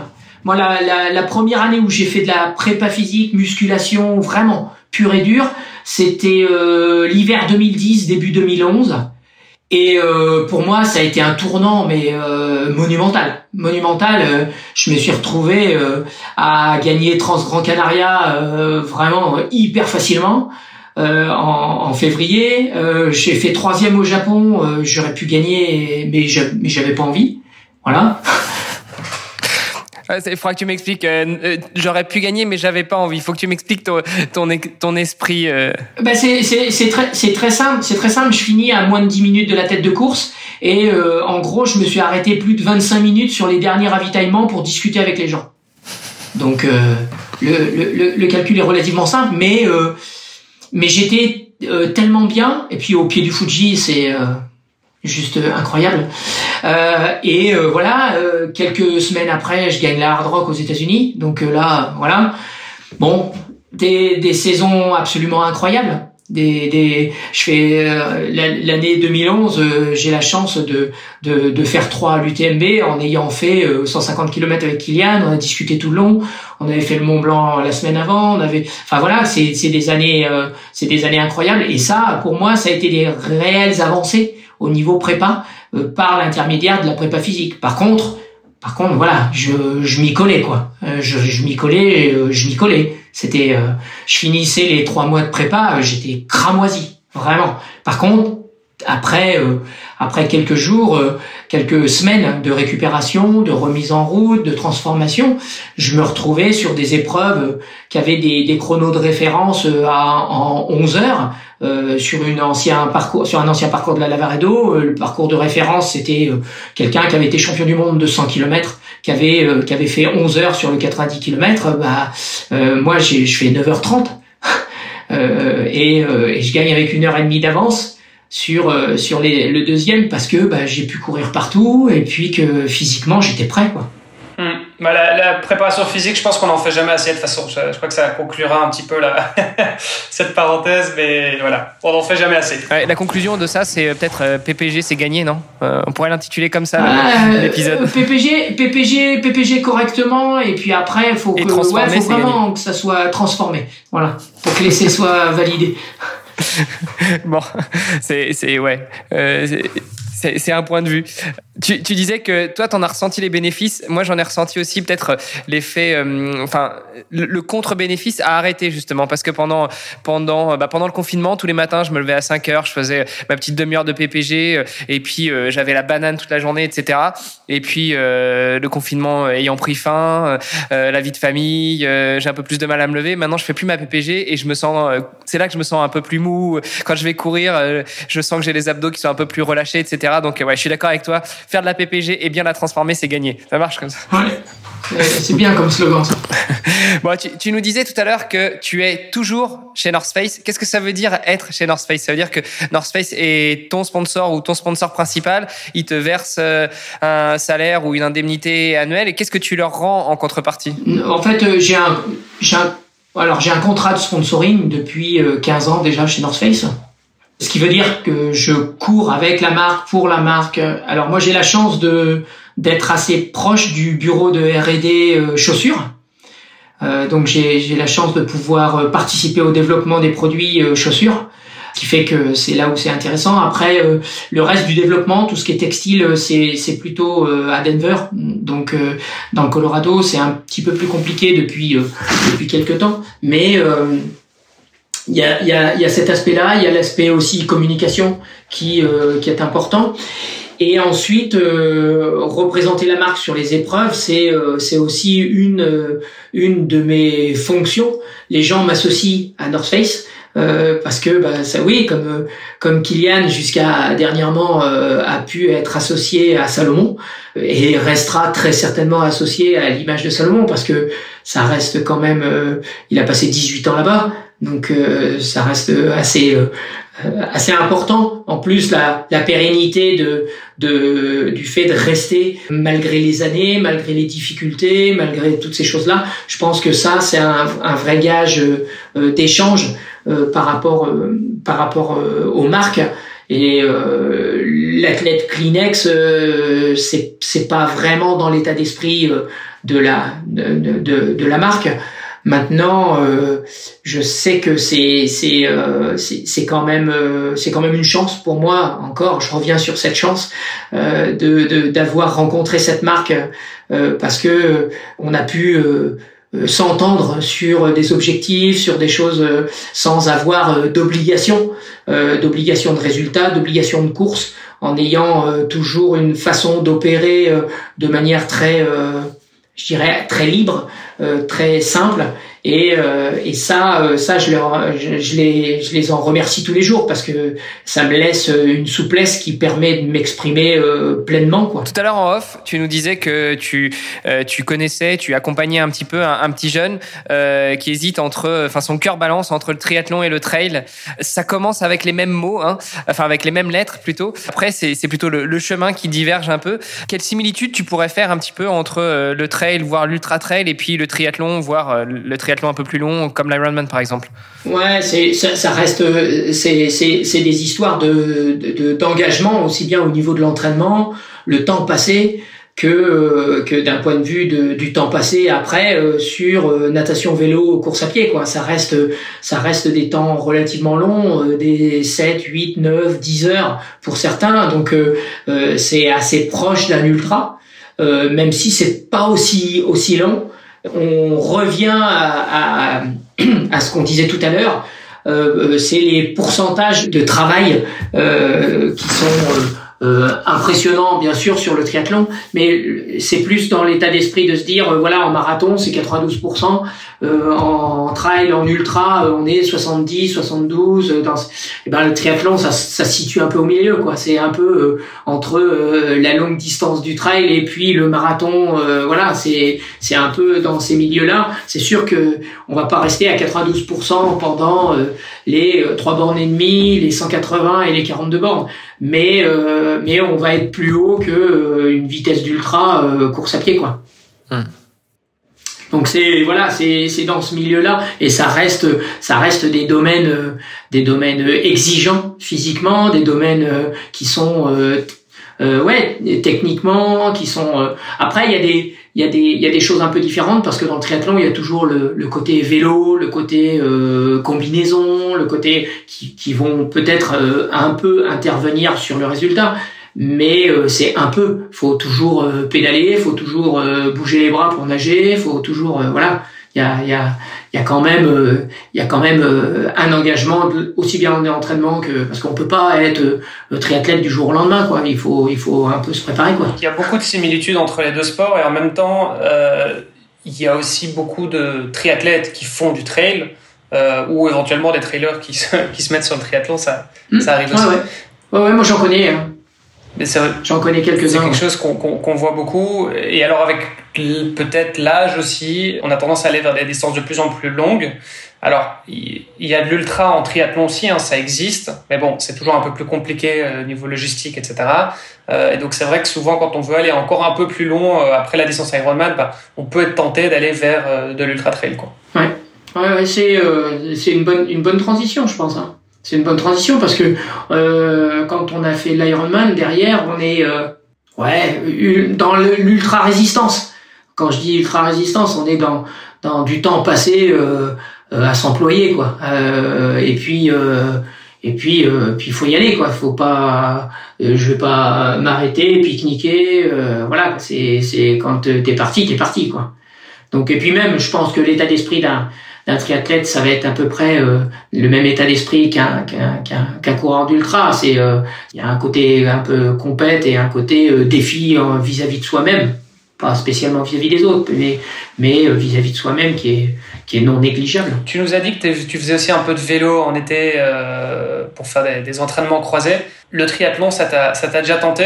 Ou bien juste la natation, c'est pas ton truc? J'en ai fait un, j'en ai fait un, mais courte distance. Après, je nage comme une enclume avec une clé molette autour du cou.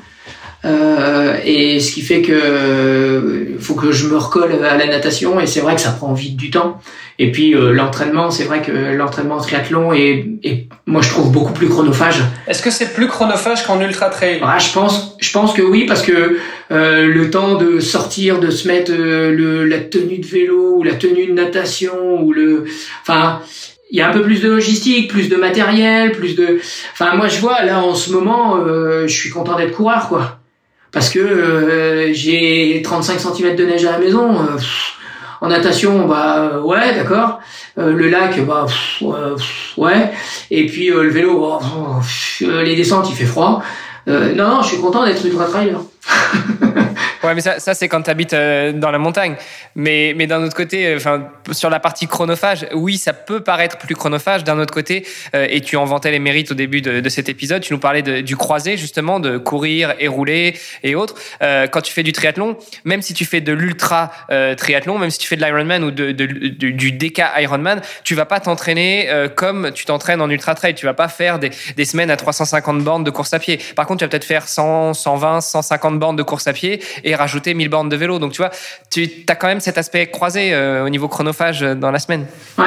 Après, après, ce qui est intéressant, ce qui est intéressant dans le triathlon, c'est pour ça qu'il y a que les triathlètes qui viennent dans le monde de trail, de l'ultra, ils sont, ils, peuvent être compétitifs. C'est que euh, que ce soit en natation ou en vélo, on est sur des sports portés, donc hyper économiques au niveau articulaire. Même si ce sont pas les mêmes groupes musculaires, même si euh, le travail en descente, bah, ça restera le travail en descente. Il y a pas, il y a pas, il y a, y, a, y a, énormément de similitudes et, l'endurance des fibres euh, est aussi euh, hyper intéressante.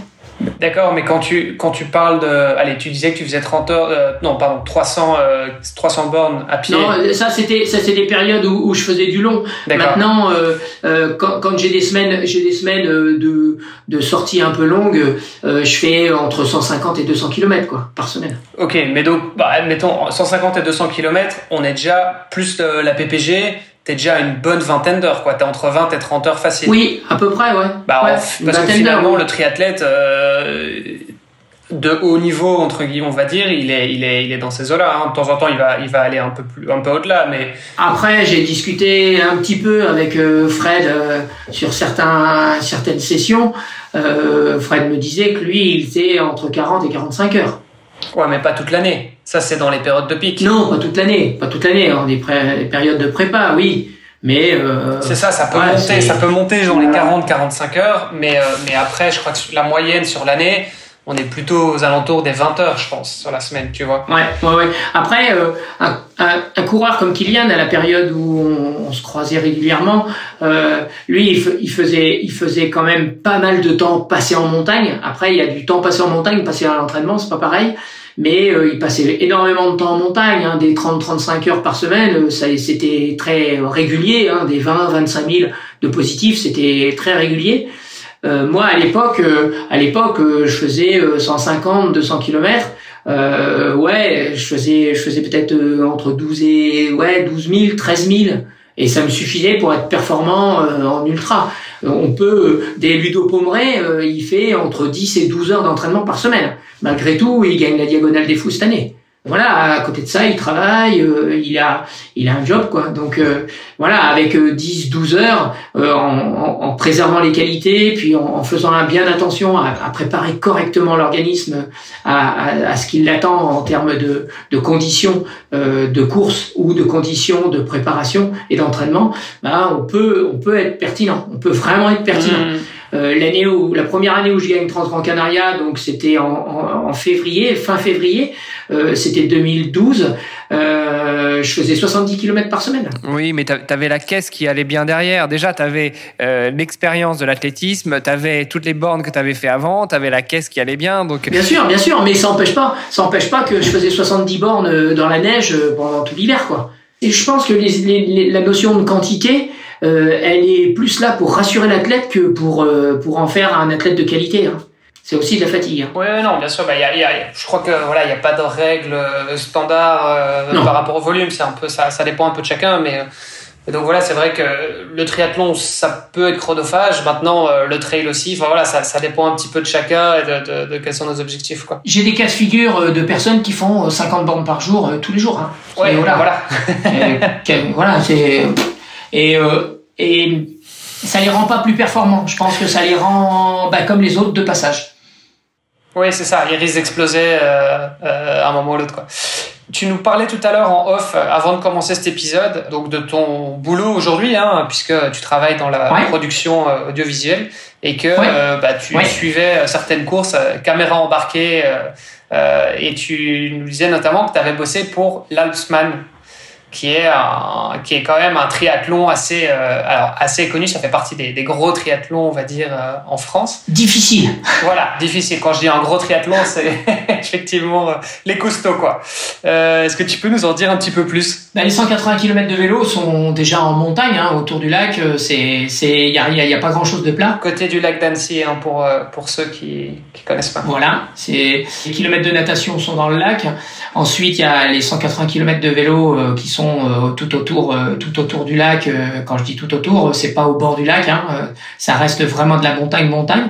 Et puis après, il y a les 42 km qui sont à, à 60% à peu près sur le bord du lac, donc autour du côté de la piste cyclable du lac d'Annecy. Et lorsqu'on arrive à, avant une, un certain horaire, donc je crois que c'est 17h30, quand on arrive avant un certain horaire, on sonne une cloche et à partir de là, ça nous donne, euh, enfin, ça donne l'autorisation à la personne qui a sonné la cloche d'aller à l'arrivée qui est au sommet du Semnose. Le sommet euh, est à, euh, en gros, le lac est à 400 mètres, 440 mètres à peu près d'altitude, et le sommet du Semnose c'est quasiment 1800 mètres, 1780 quelque chose. Donc la dernière partie se fait en trail, se fait en trail, en trail ascensionnel uniquement, parce qu'il n'y a pas de descente. Et, euh, et en fait, avec euh, avec euh, ces dernières années, avec ma femme, sachant qu'elle couvre l'événement en tant que société de production, boîte de production du, des images spécifiques à l'Alpsman, ben, je faisais la caméra embarquée avec avec un, système GoPro bien sûr pour pour filmer et accompagner les premiers, deuxième, troisième pour rester avec eux et puis être là un petit peu s'il y a des faits de course, s'il y a des, des des, des moments particuliers euh, sur euh, la tête de course. Et, euh, et voilà, quelque part, c'est mettre à disposition mes, mes, mes, capacités et mes qualités de coureur en montagne pour les. Mais quand ils arrivent à ce stade-là, ça court plus très vite, donc ça va. je ne sais pas si tu connais euh, Timothée Nallet de Peigné Outdoor. Oui, oui, oui. oui, Euh, non, Peigné Vertical, pardon. Ouais, euh, que j'avais eu l'occasion d'interviewer, de croiser et d'interviewer en 2015. Euh, et à ce moment-là, il était euh, photographe officiel de la Maxi Race, qui était support des championnats de France de trail. Et il me disait, en fait, je suis plus crevé après une maxi race à couvrir en tant que photographe vidéaste plus que à la courir elle-même. Est-ce que toi ça te fait ça après l'Apsman ou après d'autres courses que tu vas couvrir avec la caméra? Ouais. Après les courses type semaine UTMB, oui. Parce que euh, sur une semaine type UTMB, euh, j'accompagne la tête de course. Alors euh, cette année, François, je l'ai accompagné sur l'UTMB à peu près 60 km. Sur l'ensemble des épreuves, je fais toutes les épreuves courtes avec la tête de course homme dans les descentes et autres. Je fais quelques allers-retours pour aller récupérer les femmes après. je fais à peu près entre 100 et 150 km dans la semaine, enfin dans la semaine sur trois jours, puisqu'on suit aussi la CCC, la TDS, et donc l'UTMB. Et euh, en fait, ce qui est fatigant, c'est que euh, c'est du gros fractionné en fait. C'est du très gros fractionné parce que les premières épreuves sont très rapides. Ça tourne sur 56, 57 km. Ça, ça tourne à peu près à 12, 13 de moyenne, euh, malgré le dénivelé. Après, ça tourne 10, entre 10 et 12 km heure sur des CCC ou, mais dans les descentes, c'est sauf qui peut, quoi. Donc, dans les montées, sur certaines épreuves comme l'OCC, les départs, c'est, c'est incroyable. C'est assez, assez important. c'est, c'est du 1800, entre 1800 et pas loin de 2000 mètres heure de positif. Donc euh, c'est euh, ouais ouais c'est violent, hein. c'est violent. Faut être bien chaud, faut être prêt, faut euh, et, et, ce qui fait que voilà c'est c'est ce fractionné là qui est fatigant. je pense que Timothée, c'est c'est c'est ce fractionné-là, le fait de changer, de oui, tu peux récupérer, mais la récupération elle est relative. C'est quelque chose que tu prépares comme un objectif, comme si c'était une course? Non, parce que quelque part, je me prépare, je me prépare pour une épreuve quasiment toute l'année ce qui fait que je dois être prêt tout le temps. Et puis euh, il y a deux ans en arrière, on avait, euh, allez, on va dire euh, quatre courses dans l'année à suivre comme ça. Donc c'était, je dirais, pour aider l'entreprise, l'entreprise familiale. maintenant, on est sur là en fin d'année, sur les six derniers mois, j'ai fait 30 courses à peu près. 30 jours de suivi.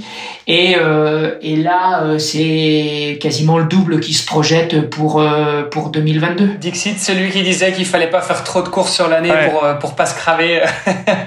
mais bon, il faut croire que... Ouais, mais ça va, c'est du fractionné court.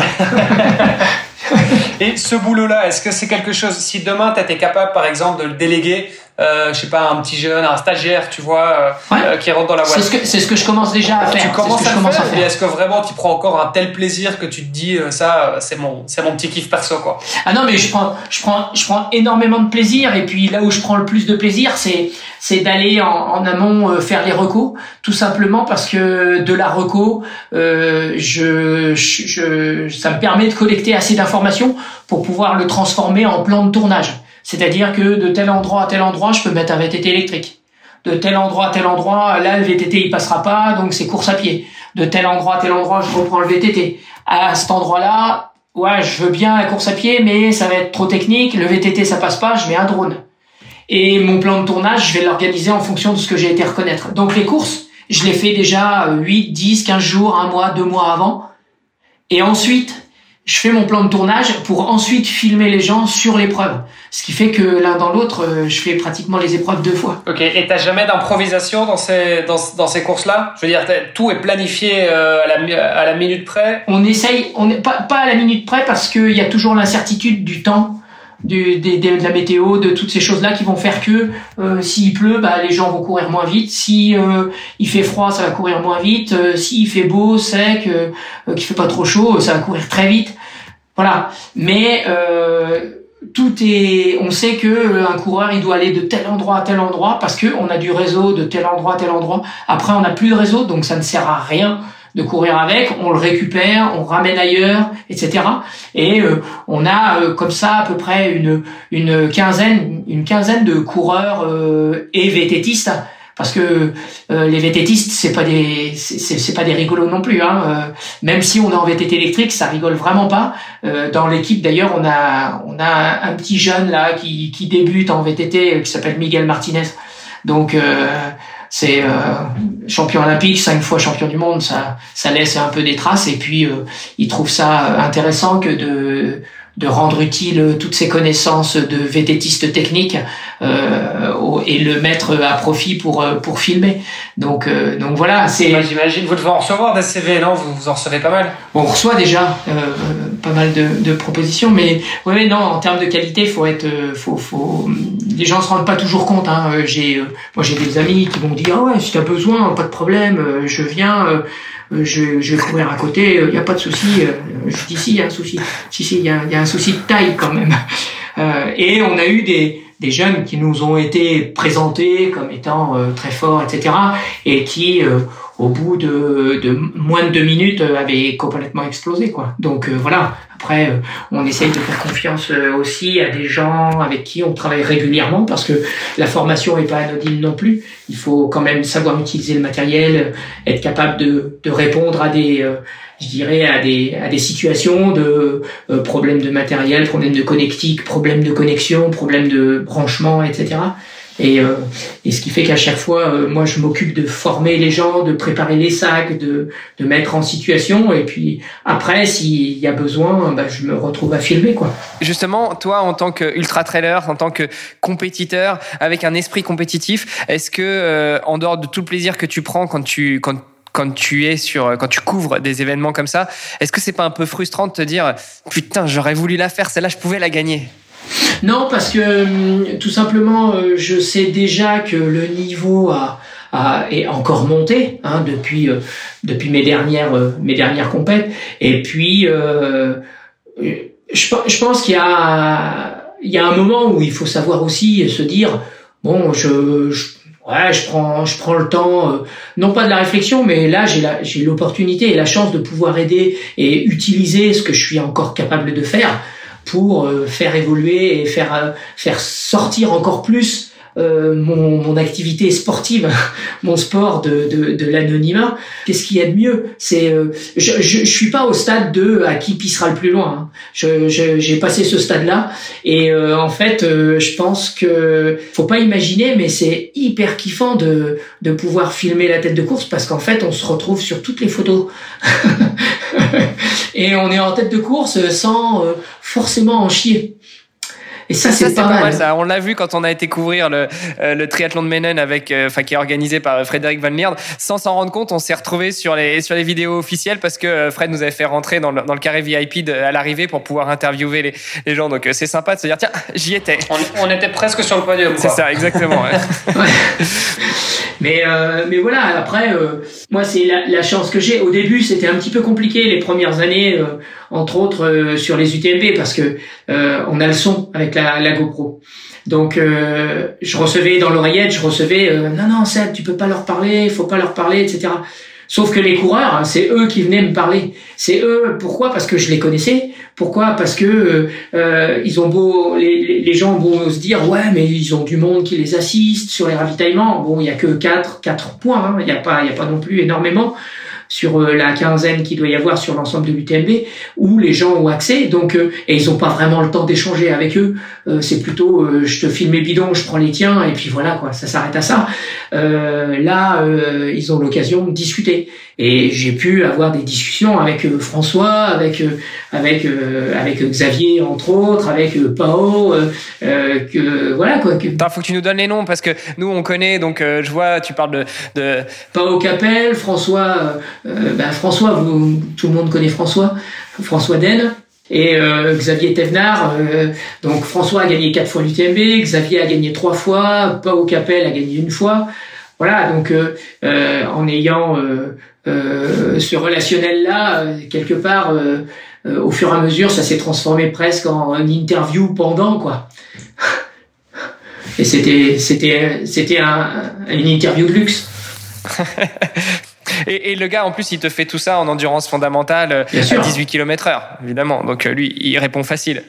Sébastien, ce podcast s'appelle Devenir triathlète. Normalement, la dernière question que je pose à notre invité, c'est comment devenir triathlète. Bon, pour toi, on va faire une petite, euh, une, un petit, une petite entorse à la règle, même si tu en as déjà parlé au début de cet épisode. À ton avis, Sébastien, comment devenir trailer? Devenir trailer, en fait, euh, c'est relativement simple. Chacun est euh, trailer, je dirais, sans le savoir parce que il suffit d'aller euh, marcher en montagne, il suffit de redescendre à sa voiture en trottinant, il suffit, voilà, bon, c'est du trail, hein, c'est du trail, c'est ni plus ni moins que de d'utiliser de, les chemins en montagne et d'aller euh, voir ce qui se passe de l'autre côté de la montagne. Euh, et en fait, d'une certaine manière, est-ce qu'on n'a pas tous, euh, est-ce qu'on est, on n'est pas tous un peu trailer depuis qu'on est enfant? Enfin, je veux dire, moi, mes premiers souvenirs de trailer, c'est ça, c'est, que j'étais gamin, je courais dans la montagne parce que j'allais à la montagne, bah voilà. Ouais. Et puis, euh, et puis, si, si, on pousse même, euh, je dirais, la réflexion jusqu'au bout, euh, c'est même pas forcément en montagne, euh, tout simplement parce que euh, on avait, on avait des, comme vous lisez, vous, vous avez la, si vous avez la chance de lire Born to Run, vous avez euh, cette explication de la chasse à l'épuisement qui était utilisée par des peuplades africaines et qui, euh, en fait, tout simplement euh, était le moyen de subsistance. les gens ont Enfin, l'humanité a toujours fait du trail, quoi. Il y a personne n'a inventé le trail. Le trail, ça a été le moyen de locomotion. L'homme est fait pour courir et l'homme est fait pour faire des activités de ce type-là. Euh, alors après, c'était euh, avant pour survivre et subsister, euh, alors que plus maintenant. Mais mais il n'y a pas de de il y a y a y a des bien sûr de des moyens de, de, de devenir trailer, c'est d'aller en montagne et de et d'aller voir les animaux, d'être curieux, de de d'essayer de, de, faire en sorte de s'intégrer dans l'environnement. Parce que en, trail c'est ce que je c'est ce que je prône en permanence c'est que euh, on est dans des milieux qui sont pas chez nous. On n'est pas chez nous. Et, euh, et, et, ce qui fait que il faut savoir euh, non pas s'adapter mais tout au moins euh, savoir se fondre dans le milieu et autant que possible ne faire qu'un avec le milieu.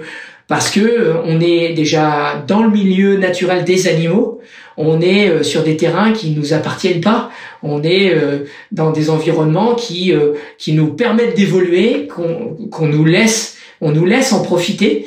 Et, et c'est pour ça qu'il faut encore plus les respecter. Et, et je trouve que ça c'est c'est quelque chose d'hyper important comme comme message final. C'est aller en montagne, mais euh, faut pas consommer la montagne. Il faut euh, vraiment profiter de la montagne, de, de des environnements autres, hein, pas spécialement. Euh, ça peut être euh, dans les Ardennes, ça peut être dans des endroits totalement plats, mais de sortir en nature, d'aller dans des environnements différents, d'aller voir ce qu'il y a au-delà d'eux, et puis de changer d'endroit, de, changer de coin. La, course à pied en montagne et le trail, ça permet d'aller voir plus de choses en en un peu moins de temps. Voilà à quoi ça sert. Génial. Merci, merci Sébastien. Euh, merci pour pour, euh, bah, pour ce, ce, long épisode qu'on a passé ensemble. Moi, ça m'a donné envie de remettre mes chaussures de trail. Je sais pas ce que tu en penses. Ouais, bah, écoute, euh, moi, je vais me soigner d'abord, et puis après, euh, je vais y retourner. Surtout que 2022, ce sera pas vraiment du trail pour moi, mais mais il va quand même y avoir quelque chose d'assez long. Euh, Sébastien, juste pour terminer. Où est-ce qu'on peut te retrouver sur Internet, sur les réseaux sociaux, si on veut continuer la discussion avec toi? Alors, sur Internet, moi, j'ai j'ai voilà, j'ai une page, une page athlète. Euh, ensuite, j'ai un Facebook, hein, euh, Seb et puis euh, un Insta. sur Instagram, pareil, vous me retrouvez très facilement. après, j'essaye. Ces, ces, dernières, ces derniers, ces derniers temps, j'ai été très peu loquace, tout simplement parce que je pense qu'il faut être, faut être perspicace dans ce milieu-là. Faut essayer d'éviter d'inonder euh, le, les, réseaux pour euh, juste pour euh, brasser de l'air. Je pense qu'il vaut mieux être efficace et puis apporter de la réelle ou, information ou de la belle image pour se réveiller le matin. Donc j'ai tendance assez régulièrement à monter au point le plus haut dans le coin et puis à avoir cette vue sur le Mont Blanc au lever du jour, ce qui me permet de, de, de profiter en même temps que les gens à qui je le montre. Mais mais il va y avoir des belles choses en, prévision pour cette saison et euh, il y a des il y a, des beaux projets en perspective qui euh, qui vont aboutir euh, euh donc euh, je, je, conseille les gens à suivre à suivre les différentes aventures en, qui vont qui vont se dérouler dans les prochains mois. Ça marche. Et puis bon, si on, si on a bien suivi tout le podcast, on aura bien compris aussi que 2022, ça va être une grosse année pour ta boîte de prod. Donc il y a des chances aussi que si on veuille te, alors te suivre, on va avoir du mal. Mais si on veut te rencontrer, euh, ça se passe sur un trail. Oui, ça sera sur un trail et puis euh, je pense que je mettrai euh, assez rapidement le programme, mais il va y avoir les, Golden Trail Series entre autres. Il va y avoir, il va y avoir aussi des étapes de l'UTMB World Series et puis des étapes un petit peu partout en France. Donc ça va être ouais, ça va être sympa, ça va être sympa et ça va être l'occasion de rencontrer les gens avec qui euh, je vais pouvoir discuter sans aucun problème. Bon bah écoute, j'espère qu'on aura l'occasion de se croiser. Merci encore Sébastien d'avoir répondu à nos questions. Merci pour ce superbe épisode. Merci pour cette euh, niaque, cette énergie et puis pour toute la chance que tu nous as ramené. Merci beaucoup et puis euh, longue vie au podcast. Longue vie. Merci. Ciao. Merci, à bientôt. Ciao. À bientôt. Merci d'avoir écouté cet épisode jusqu'au bout. N'oubliez pas de rejoindre notre groupe Facebook pour discuter avec les invités, commenter et poser vos questions. Et Olivier et moi, nous vous répondrons dans un prochain épisode. À la semaine prochaine. Salut les sportifs.